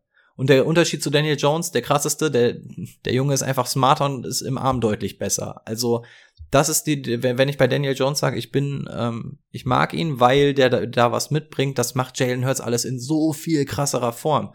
Und für mich ist Jalen Hurts Stand jetzt in meinem Ranking ist er in der Top 10, weil ich ungefähr das von ihm erwarte, was ich gesehen habe. Und wenn er das auch nur ansatzweise bringt, dann reden wir hier ungefähr von dem, was wir von Josh Allen letzte Saison gesehen haben. Also ich, Hype Train, ähm, ich bin on board. Ich habe richtig Bock auf den Jungen. Ähm, Chuchu, ich setz mich vorne rein, ich schmeiß die Kohlen ins Feuer, ich feuer das Ding nochmal mit an. Ich weiß, damit kann, mit, mit so einem Ding kann man sich schnell ver, äh, verletzen und ähm, keine Angst, es wird jetzt nicht jede Woche so bei mir, aber das sind meine absoluten Upside-Spieler dieses Jahr in, im Football. Ähm, ich hab Bock auf Jalen Hurts. Björn? Puh.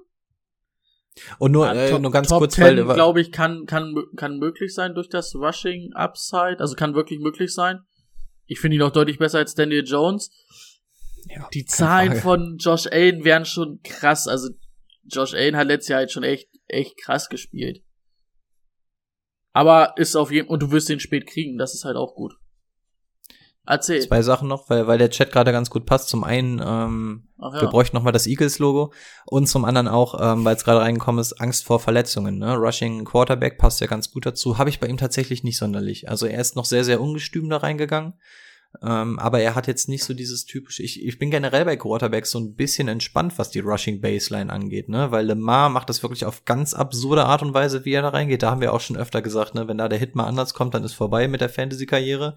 Ähm, Jalen Hurts macht das jetzt nicht komplett kopflos. Also ähm, der weiß das auch schon, wann er runtergeht. Von daher passieren. Auch ein genau. Pocket-Passer kann unglücklich getroffen werden. Genau. Also also Rushing ist aber schon mal gefährlicher. Ne? Also das, das ist ja. keine Frage. Aber er geht smart ja. runter. Ne? Er ist keiner, der den Kontakt jetzt zwangsläufig sucht. Deswegen bin ich relativ entspannt, was das angeht. Ich glaube, du wirst halt irgendwann merken, dass so ein Quarterback wie Lemar oder auch Jane Hurts halt irgendwann in Zukunft abbauen wird, weil das Rushing halt irgendwann auch nicht mehr stimmt, wie bei Cam Newton und die dann nicht mehr dieses, diesen gigantischen Arm haben oder auch dieses Dings, ne?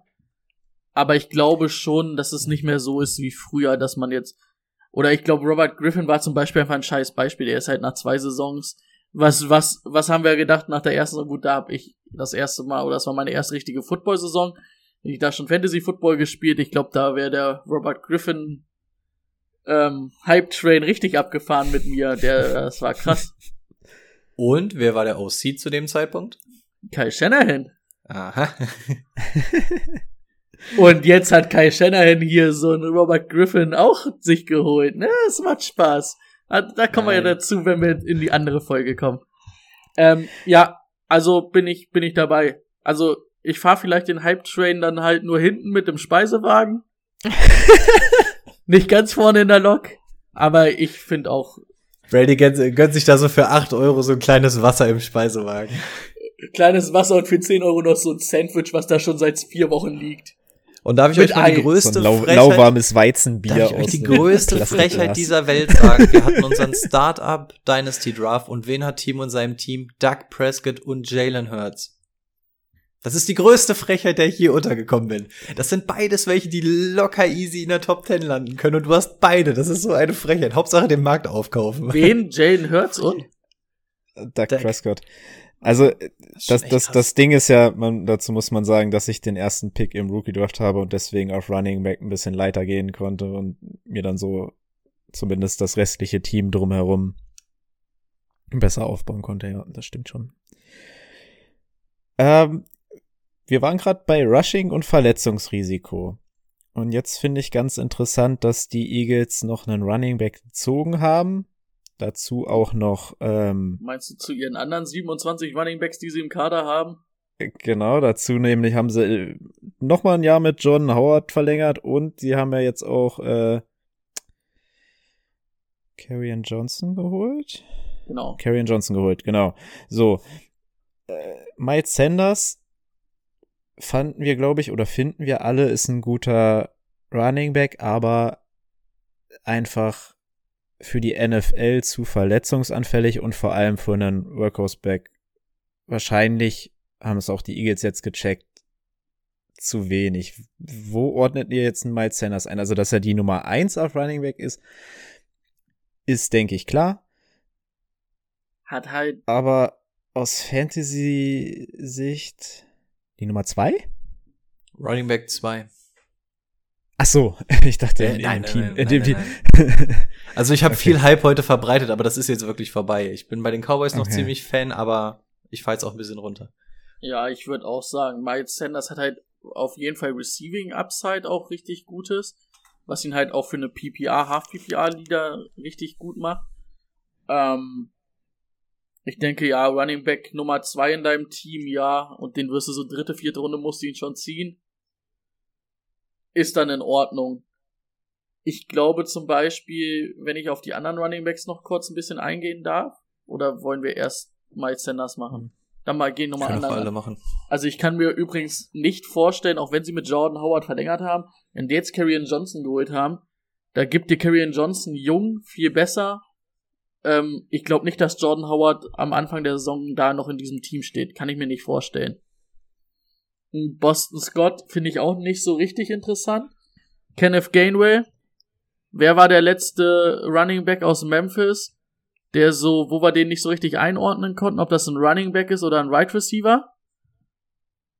Hatten wir vor fünf Minuten im Podcast hier. Gibson, Antonio. Antonio. Gibson. Antonio Gibson. Letztes Jahr Opt-out gewählt, aber Kenneth Gainwell, ich finde ihn ganz cool. Also vor allen Dingen, der, der kann halt als Receiver alles spielen. Ich kann mir vorstellen, dass der innerhalb sich des Jahres echt gut entwickelt und vielleicht so ein bisschen diese, also so ein bisschen dieses McKissick so ist, weißt du, der immer mit auf dem Feld steht, Hm. aber nicht geil Ich glaube, ist. es ist dein, Dynasty sogar äh, eine zweite Runde. Darf, also für Dynasty finde ich den glaub ich. richtig Also- interessant. Hm. Muss man halt gucken, wie das in der NFL funktioniert, aber er hat auf jeden Fall interessante Tools und daher sollte man ihn auf jeden Fall im Auge behalten. Ja, also die zwei habe ich quasi schon reingezeigt. Ähm, für Running Back 2 musst du Miles Sanders nehmen. Wir ähm, können jetzt nicht so generös sein und sagen, ah, die Umstände sind so kacke, ich nehme ihn maximal auf der Flex. Das ist einfach abgehoben, das geht nicht. Ähm, ja, letzte Saison, ich glaube insbesondere Brady und ich waren ultra hyped über ihn. Ja, kam da leider viel Ich bin zusammen. ganz, ganz, ganz froh, dass er mir in keiner Liga in den Shows gefallen Ja. ist, weil ich war da echt ihn bereit, ihn genommen. zu ziehen. ich hätte ihn und- auch genommen. Überall war es halt irgendwie, dass noch wer anders da war, wo ich gesagt habe, oh, da bin ich noch ein Stück mehr von überzeugt. Ja, absolut. Also auch ähnlich wie Evan Engram, wo wir auch gesagt haben, ah ja, hier ist jetzt die klare Nummer eins da, ne, wenn der jetzt 16 Spiele macht. Hei, hei, hei. Okay, er hat keine 16 gemacht. Vielleicht könnte das unsere Ausrede sein. War Ja, nur zwölf, ma- ne? Genau. Also Miles Sanders, er ist trotzdem immer noch ein sehr guter Running Back. Aber aus Fantasy-Sicht kann er einfach kein Running Back Nummer eins mehr sein.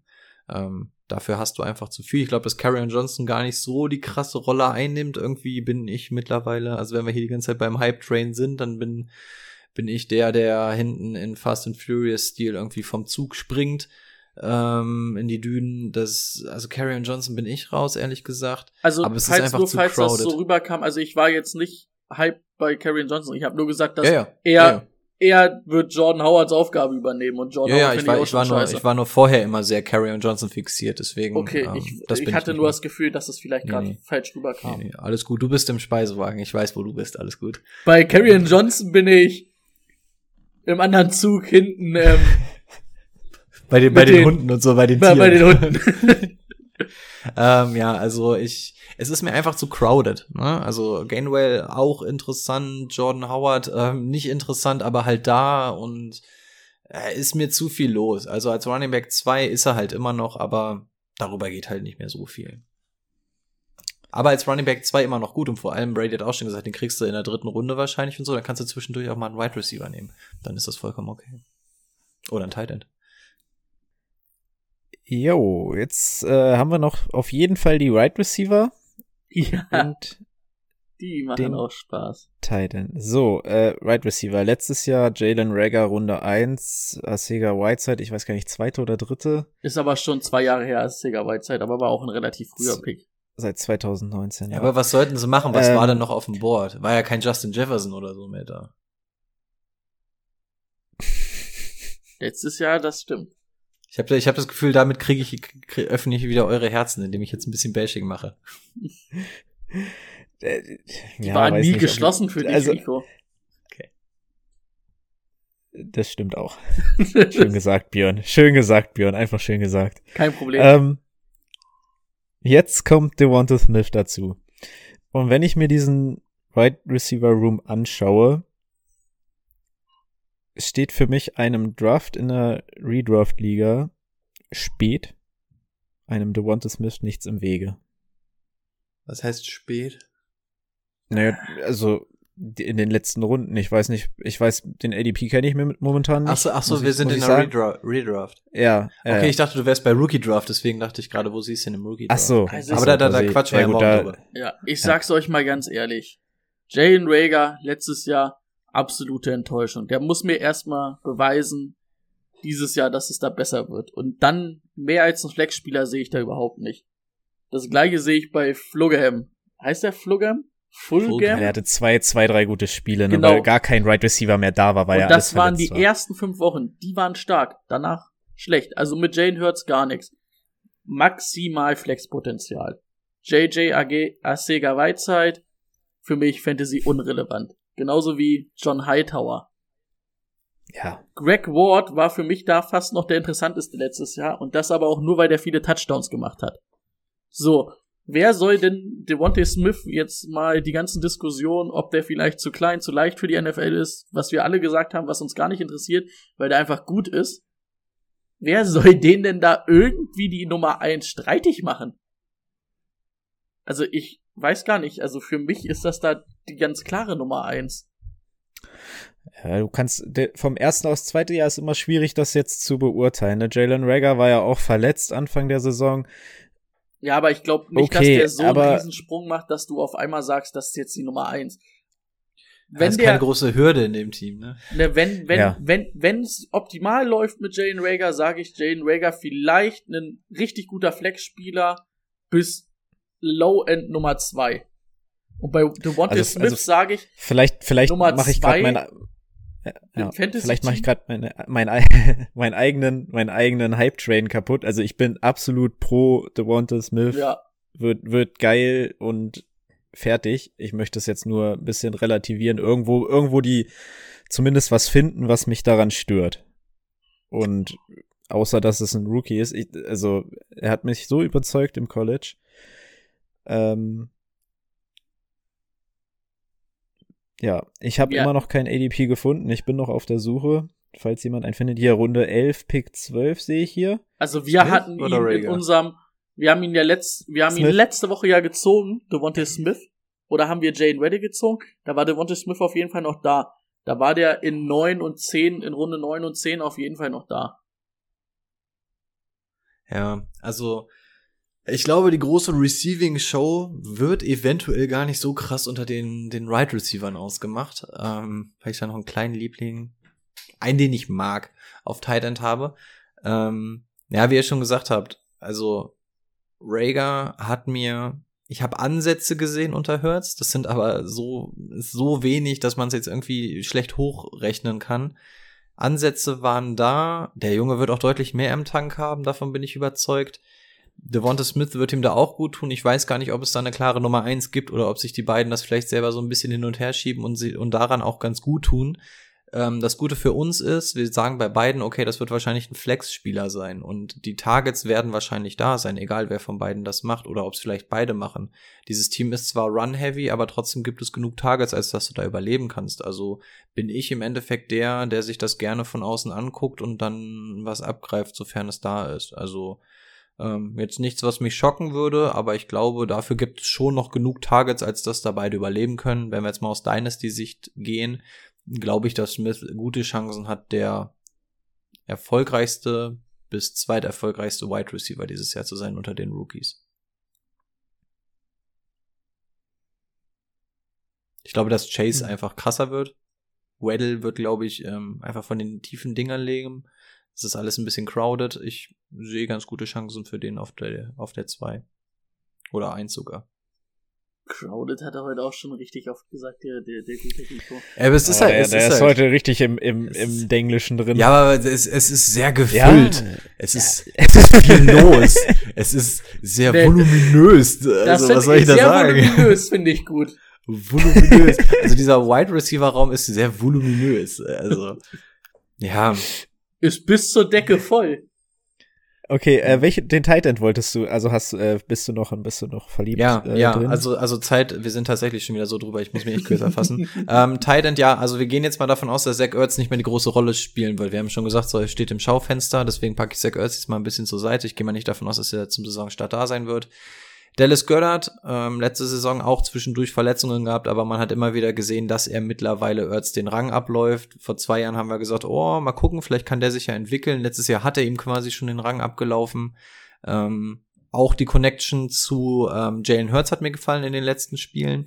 Also ich bin da sehr guter Dinge. Mir gefällt, was Goddard mitbringt. Mir gefällt, dass auch er in einem voluminösen ähm, Receiver-Core da jetzt ähm, in einem nicht voluminösen Receiver-Core auf jeden Fall bestehen kann. Also letztendlich sprechen wir hier von drei Anspielstationen. Und ähm, da sehe ich sehr, sehr gute Chancen von ihm und wäre nicht mal abgeneigt zu sagen, dass der vielleicht der Nummer 1 Receiver ähm, bei den Eagles werden kann. ja, wird, Nummer oder zwei, also Nummer zwei sehe ich ja. definitiv.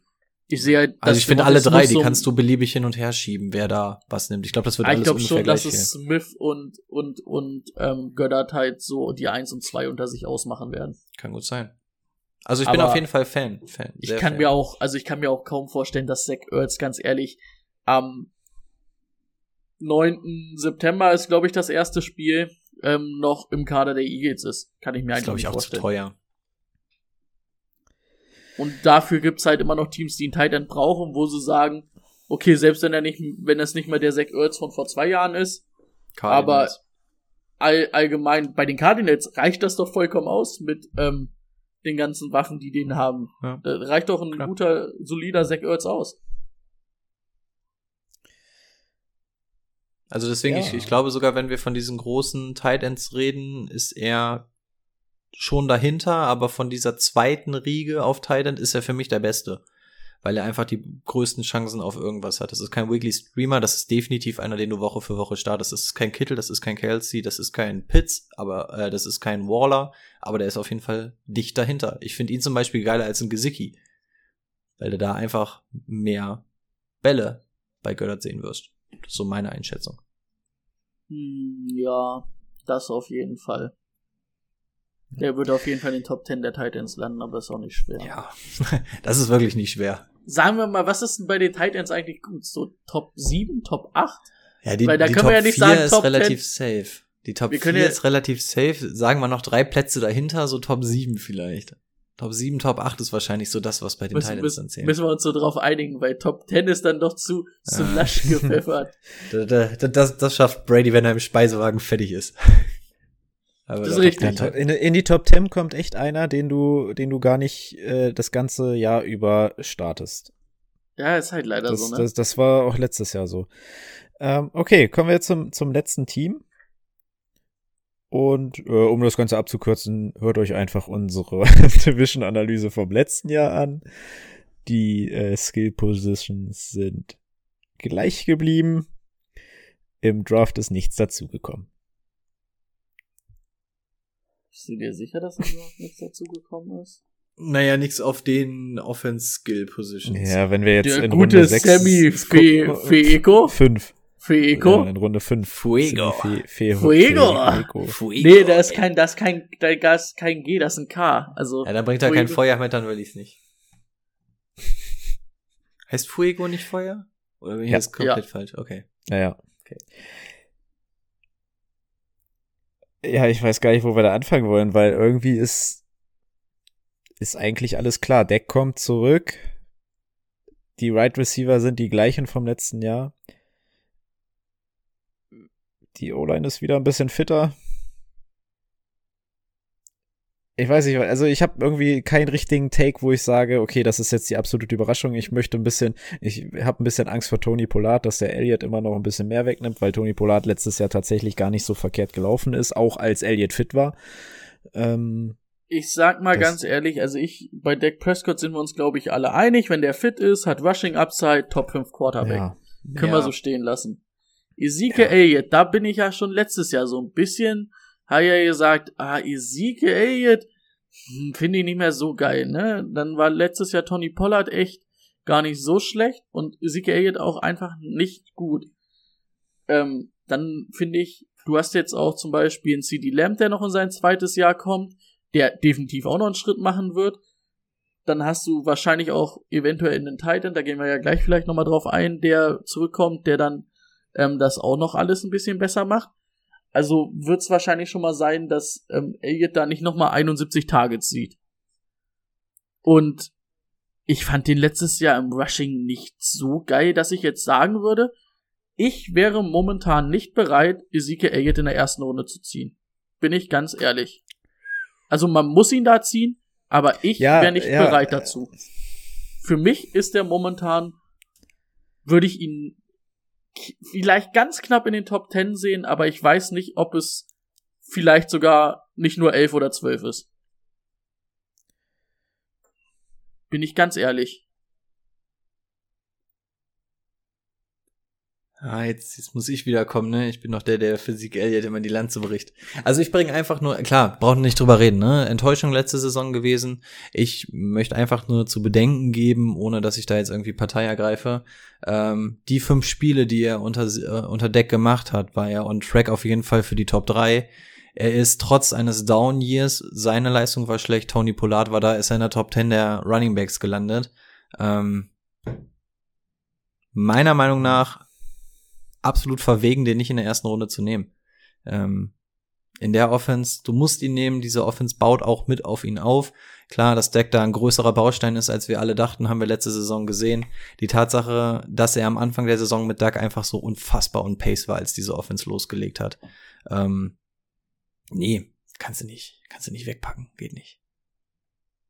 Ja, würde ich auch sagen, das wäre das wäre auch der Punkt, den ich für ihn gebrochen hätte. Das ist mit Deck und dadurch, dass sich die Defense halt auf ganz andere Sachen konzentrieren muss, auf jeden Fall ähm, ja, auf jeden Fall gut war und man ihn in, auf jeden Fall in der ersten Runde ziehen muss. Er wird auch in der Top 10 weggehen.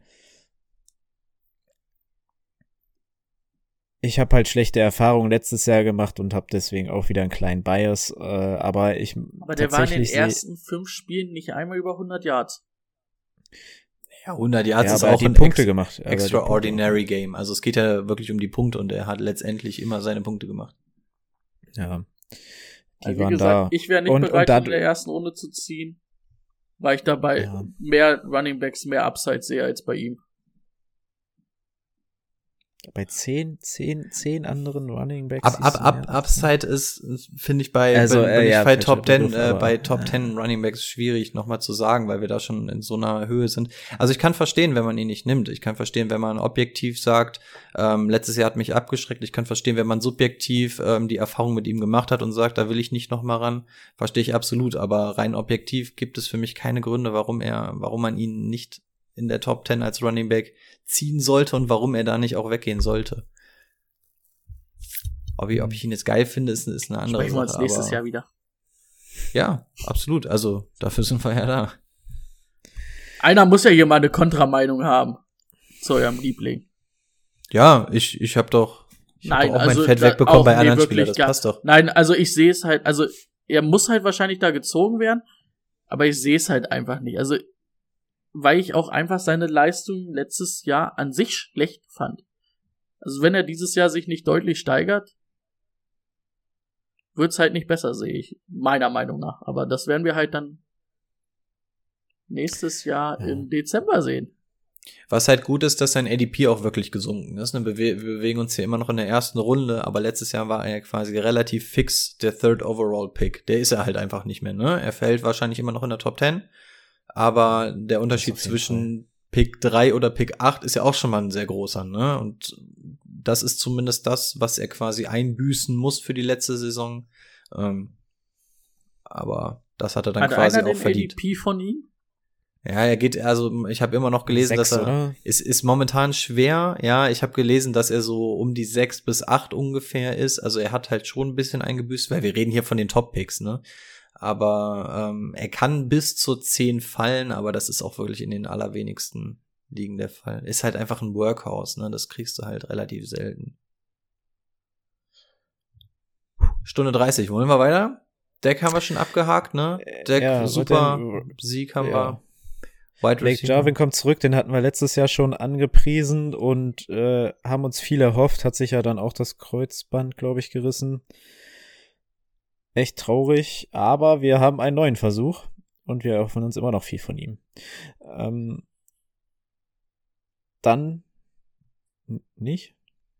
Ja, doch schon. Also es wird nicht leichter dieses Jahr, ne? Insbesondere weil der nächste Tight End dann auch abkam. Die Frage ist auch einfach, diese, diese Offense hat auch irgendwann einen Zenit erreicht, ne? Also du kannst nicht in einem Spiel 20.000 Total Yards machen. Also irgendwann sind alle Mäuler gestopft und ähm, also ich wäre letzte Saison unfassbar Fan von ihm gewesen, dadurch, dass sein Backup dann quasi jetzt auch gleich wieder da war und ich die Saison von ihm nicht gesehen habe, ist der Hype Train bei mir wieder ein bisschen verpufft.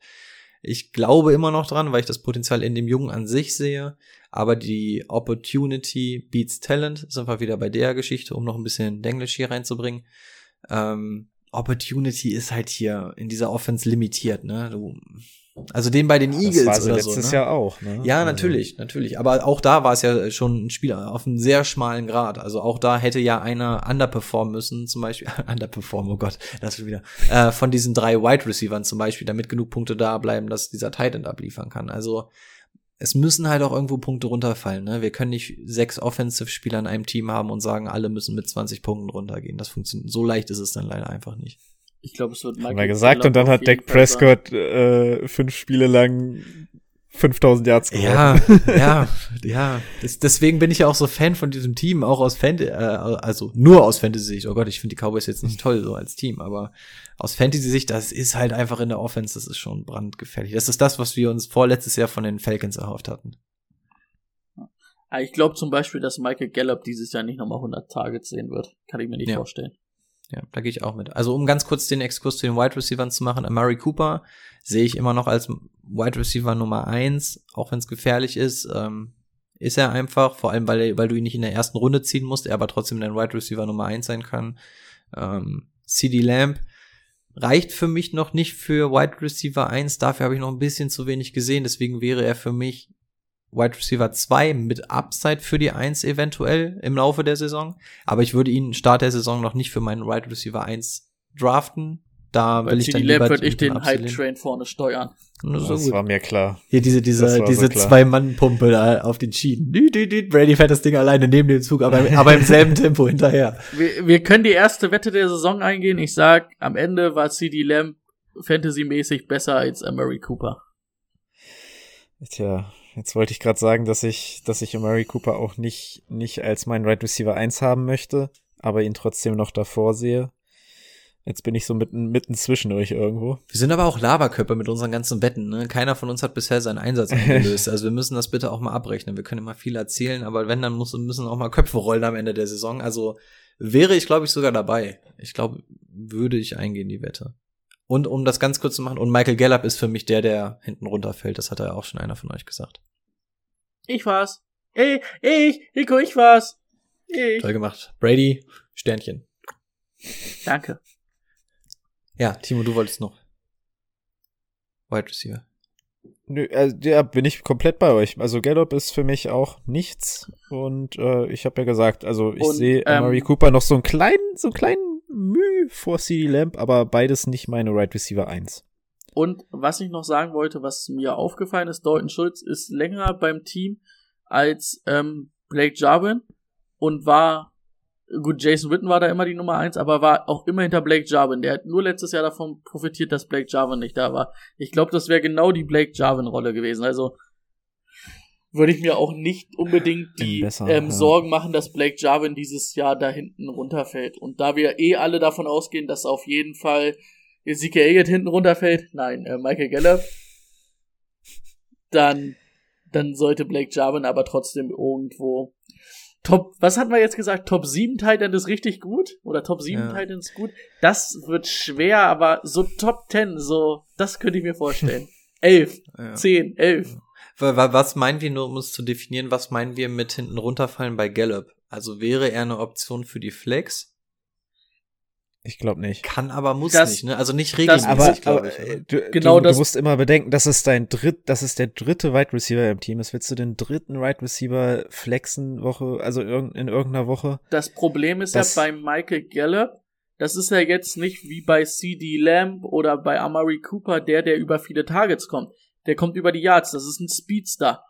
Und da sind wir wieder dabei, okay, ja, Flexposition, das wird irgendeine Woche mal reichen, aber willst du die Woche raten, wo der eine lange Bombe für einen Touchdown fängt? Das wird halt schwer. Das macht Blake das Wer CD, wer, wer CD Lamb nicht da, dann, da haben wir gesehen, was, was, ähm, Gallup für Potenzial hat als Nummer zwei in der Offense, aber ist halt nicht mehr diese Nummer zwei. Und, ja, keine Ahnung, wenn sie dabei bleiben, dass Sieg jetzt 20 mal den Ball läuft, dann kann Deck den Ball vielleicht noch 40, 45 mal werfen. Das wäre schon wenn- relativ viel, ne? Und wenn davon jeweils 10 Targets an Lamb und an Cooper gehen, was nicht so weit hergeholt ist, dann noch was an Jarvin, dann bleiben vielleicht fünf Targets für Michael Gallup lange Bomben übrig. Sie kriegt Aber auch immer noch maximal. mal welche. Ja, genau. Also, ich sehe da halt nicht viel, dass viel übrig bleibt für ihn. Er ist ein guter Spieler. Für ihn wäre es gut, wenn er Ja. getradet werden würde. Würde für uns aus Fantasy viel Sinn ergeben. Keine Ahnung, Michael Gallup bei. Schmeißen wir ihn doch zu Trevor Lawrence. Das wäre doch schön für beide. Na, die haben ja jetzt Tim Tebow, die brauchen ja jetzt keinen mehr. Ähm, ja, da- das ist genau das, was ich sage. Einfach die, dieses, back. ähm, Sky's the limit, aber wir stehen hier einfach auf schon auf dem Wolkenkratzer, ne? Also diese Punkte, wir können einfach nicht aus dem Nichts noch mehr Punkte. Also irgendwann ist halt auch einfach mal das der Zenit erreicht und das ist halt bei den Cowboys irgendwann der Fall. Die haben eigentlich zu viele gute Spieler, aber ähm, sind halt auch schon am Maximum der Punkte, die man im besten Fall machen kann. Das ist einfach so das Problem, was ich mit den Cowboys habe. Also die diese Offense, das ist schon krass, ne? Also wir müssten ja nur mal rein, rein spaßeshalber die ersten fünf Spiele mit Deck einfach mal hochskalieren. Das ist ja astronomisch, was halt- der, glaube ich, ich glaube, der hätte über 6000 Yard geworfen oder sowas. Das ist richtig, aber man muss natürlich trotzdem sagen, sie hätten trotzdem vier Spiele davon verloren oder drei. Also haben sie ja der- Also das lag ja auch vor allem an der Defense. Da haben sie jetzt im Draft was Ey, getan. Aus stell- Fantasy-Sicht können sie meinetwegen auch sich gar nicht Stell, qualifizieren. stell, das ist mir stellt wurscht. euch mal vor, dieses Team geht dann irgendwie so, was ist denn jetzt, wie viele Spiele haben wir? 17, ne? Ja. Äh, das geht irgendwie 6 zu 11, bricht jeglichen Offense-Rekord, aber ist nicht in den Playoffs, weil die halt defense-mäßig halt auch jedes Mal einen auf den Sack kriegen. Vor allem habe ich mit, mit der Offense, muss man mal bedenken, ähm, Strange of Schedule für Jax im Chat, die Stärke des, der Tabelle. Ähm, wenn man sich die mal anguckt, da sind die, glaube ich, die Stärke Nicht des Tabelle. Spielplanes Ja. auf, auf, aufgrund der Gegnerpaarungen des letzten Jahres ähm, Mhm. sind die, haben die Cowboys, glaube ich, so den viert oder fünft leichtesten Spielplan der Saison. Also Oh, dann es nehme ich ist doch angerichtet. Elliott. Es ist angerichtet, diese, diese Offense. Dann nehme ich CD Lamb. Ja, An eins. Dann nehme ich Deck. Ja, sind wir alle zufrieden. Also. Und, und Deck ist, glaube ich, so Nee. mit, mit Mahomes der einzige Quarterback, der nicht diese krasse Rushing-Baseline mitbringt, aber mit dem Arm einfach die ganze Zeit, wie, wie diese, so eine Kackwurfmaschine, die den ganzen Tag nur, wie, wie so eine Glückskatze, die den ganzen Tag nur Aber überleg mal, der hat- über der einen Football in- rausballert. Der hat in fünf Spielen trotzdem drei Rushing-Touchdowns gehabt. Der hat halt trotzdem an Ja. der Goal-Line noch mal gerusht. Ja, Das ein Rush, ein. Rush ging dann in die Hose, aber ja, ja, vom Prinzip. Ja, also er bringt dir sogar eine Rushing Baseline mit, aber ich glaube, er ist eigentlich mehr so der, der Touchdown-Läufer, als dass er groß fürs First Down rusht, ne? Gibt's Er auch, könnte, aber das hat er, das hat er ja früher gemacht, aber das hat er halt letztes Jahr auch kaum gemusst, ne? Ich sag mal, Das wird er jetzt nach der ich Verletzung sag mal, jedes Mal hat ihn wahrscheinlich auch Sieg Elliott einen Stinkefinger gezeigt, wenn er selber gelaufen ist. Oder gesagt, Ich ihm auch. du kannst doch auch einfach den Ball jetzt rübergeben. Aber ich verstehe bis heute nicht, warum aus seiner Verletzung so das große Thema gemacht wurde. Joe Buck, Buck hat gesagt, das ist vielleicht ein Krampf, den muss man ein bisschen rausmassieren, dann geht das doch wieder. Wisst ihr das noch? Während der Fuß im 360-Grad-Winkel Ah, quasi, obwohl, ja. nee, das wäre einmal rum, aber ja gut, würde auch gehen in dem Falle. Ähm, und einfach sagt, na, vielleicht ist es ein Krampf. Und äh, dieser Fuß steht einfach in eine komplett falsche Richtung ab. Vielleicht hat er ja nur einen Krampf. Aber ähm, ich weiß nicht, Rico wird sich da nicht mehr dran erinnern, aber Timo, erinnerst du dich noch an dieses 4-4 zwischen Schalke und Dortmund? Da hat Harit Klar, auch das haben ein- wir alle zusammen geguckt. Das haben wir. Das ja, haben wir aber ob du dich dann noch, geguckt. ob du da dich noch dran erinnerst, weiß ich nicht. Das war das. Da hat Harit doch Hä, auch einen auf den? Fuß bekommen. Und da Oh, haben wir doch auch stimmt. gesagt, boah, der ist so im Arsch, der Fuß. Und dann ist er auf einmal zwei Minuten später wieder rumgelaufen. Ja, So, also da von kann ich mich daher, noch dran erinnern. das ja. war auch so, also ni- ich Ah, wusste, das cool. ich weiß, dass du dabei warst, aber ich, ich wusste nicht, ob du noch weißt, wie der Fuß da stand. Ich weiß nicht mal, wie der Spieler heißt. Ich habe absolut keine Ahnung. Da warst du auch ein bisschen angetüdelt. Also wer nicht, aber. Ja, ja. Na, obwohl Timo war schon fast zu Hause nach der Halbzeit. Also wenn, ja, ich, ich wollte gerade sagen, also wenn, wenn ich Fußballfan bin in der Bundesliga, dann ist es Borussia Dortmund. Ich habe beim 4-4 genauso mitgefeiert wie Timo, einfach weil sie es aufgeholt haben. Also mir war das alles so egal. Verrückte Nummer. Judy, wir sind durch, oder? Jo, ich denke, es reicht auch, ne? Hervorragend. Ja, wir sehen, wir sehen uns ja in 1,40. zwölf Stunden oder so schon wieder. Mhm. Judy, wie machen wir es mit den, mit den neuen Divisions? Wollen wir ab sofort wieder abstimmen lassen? Wollen wir in der NFC bleiben? Wollen wir ganz wild durchmischen?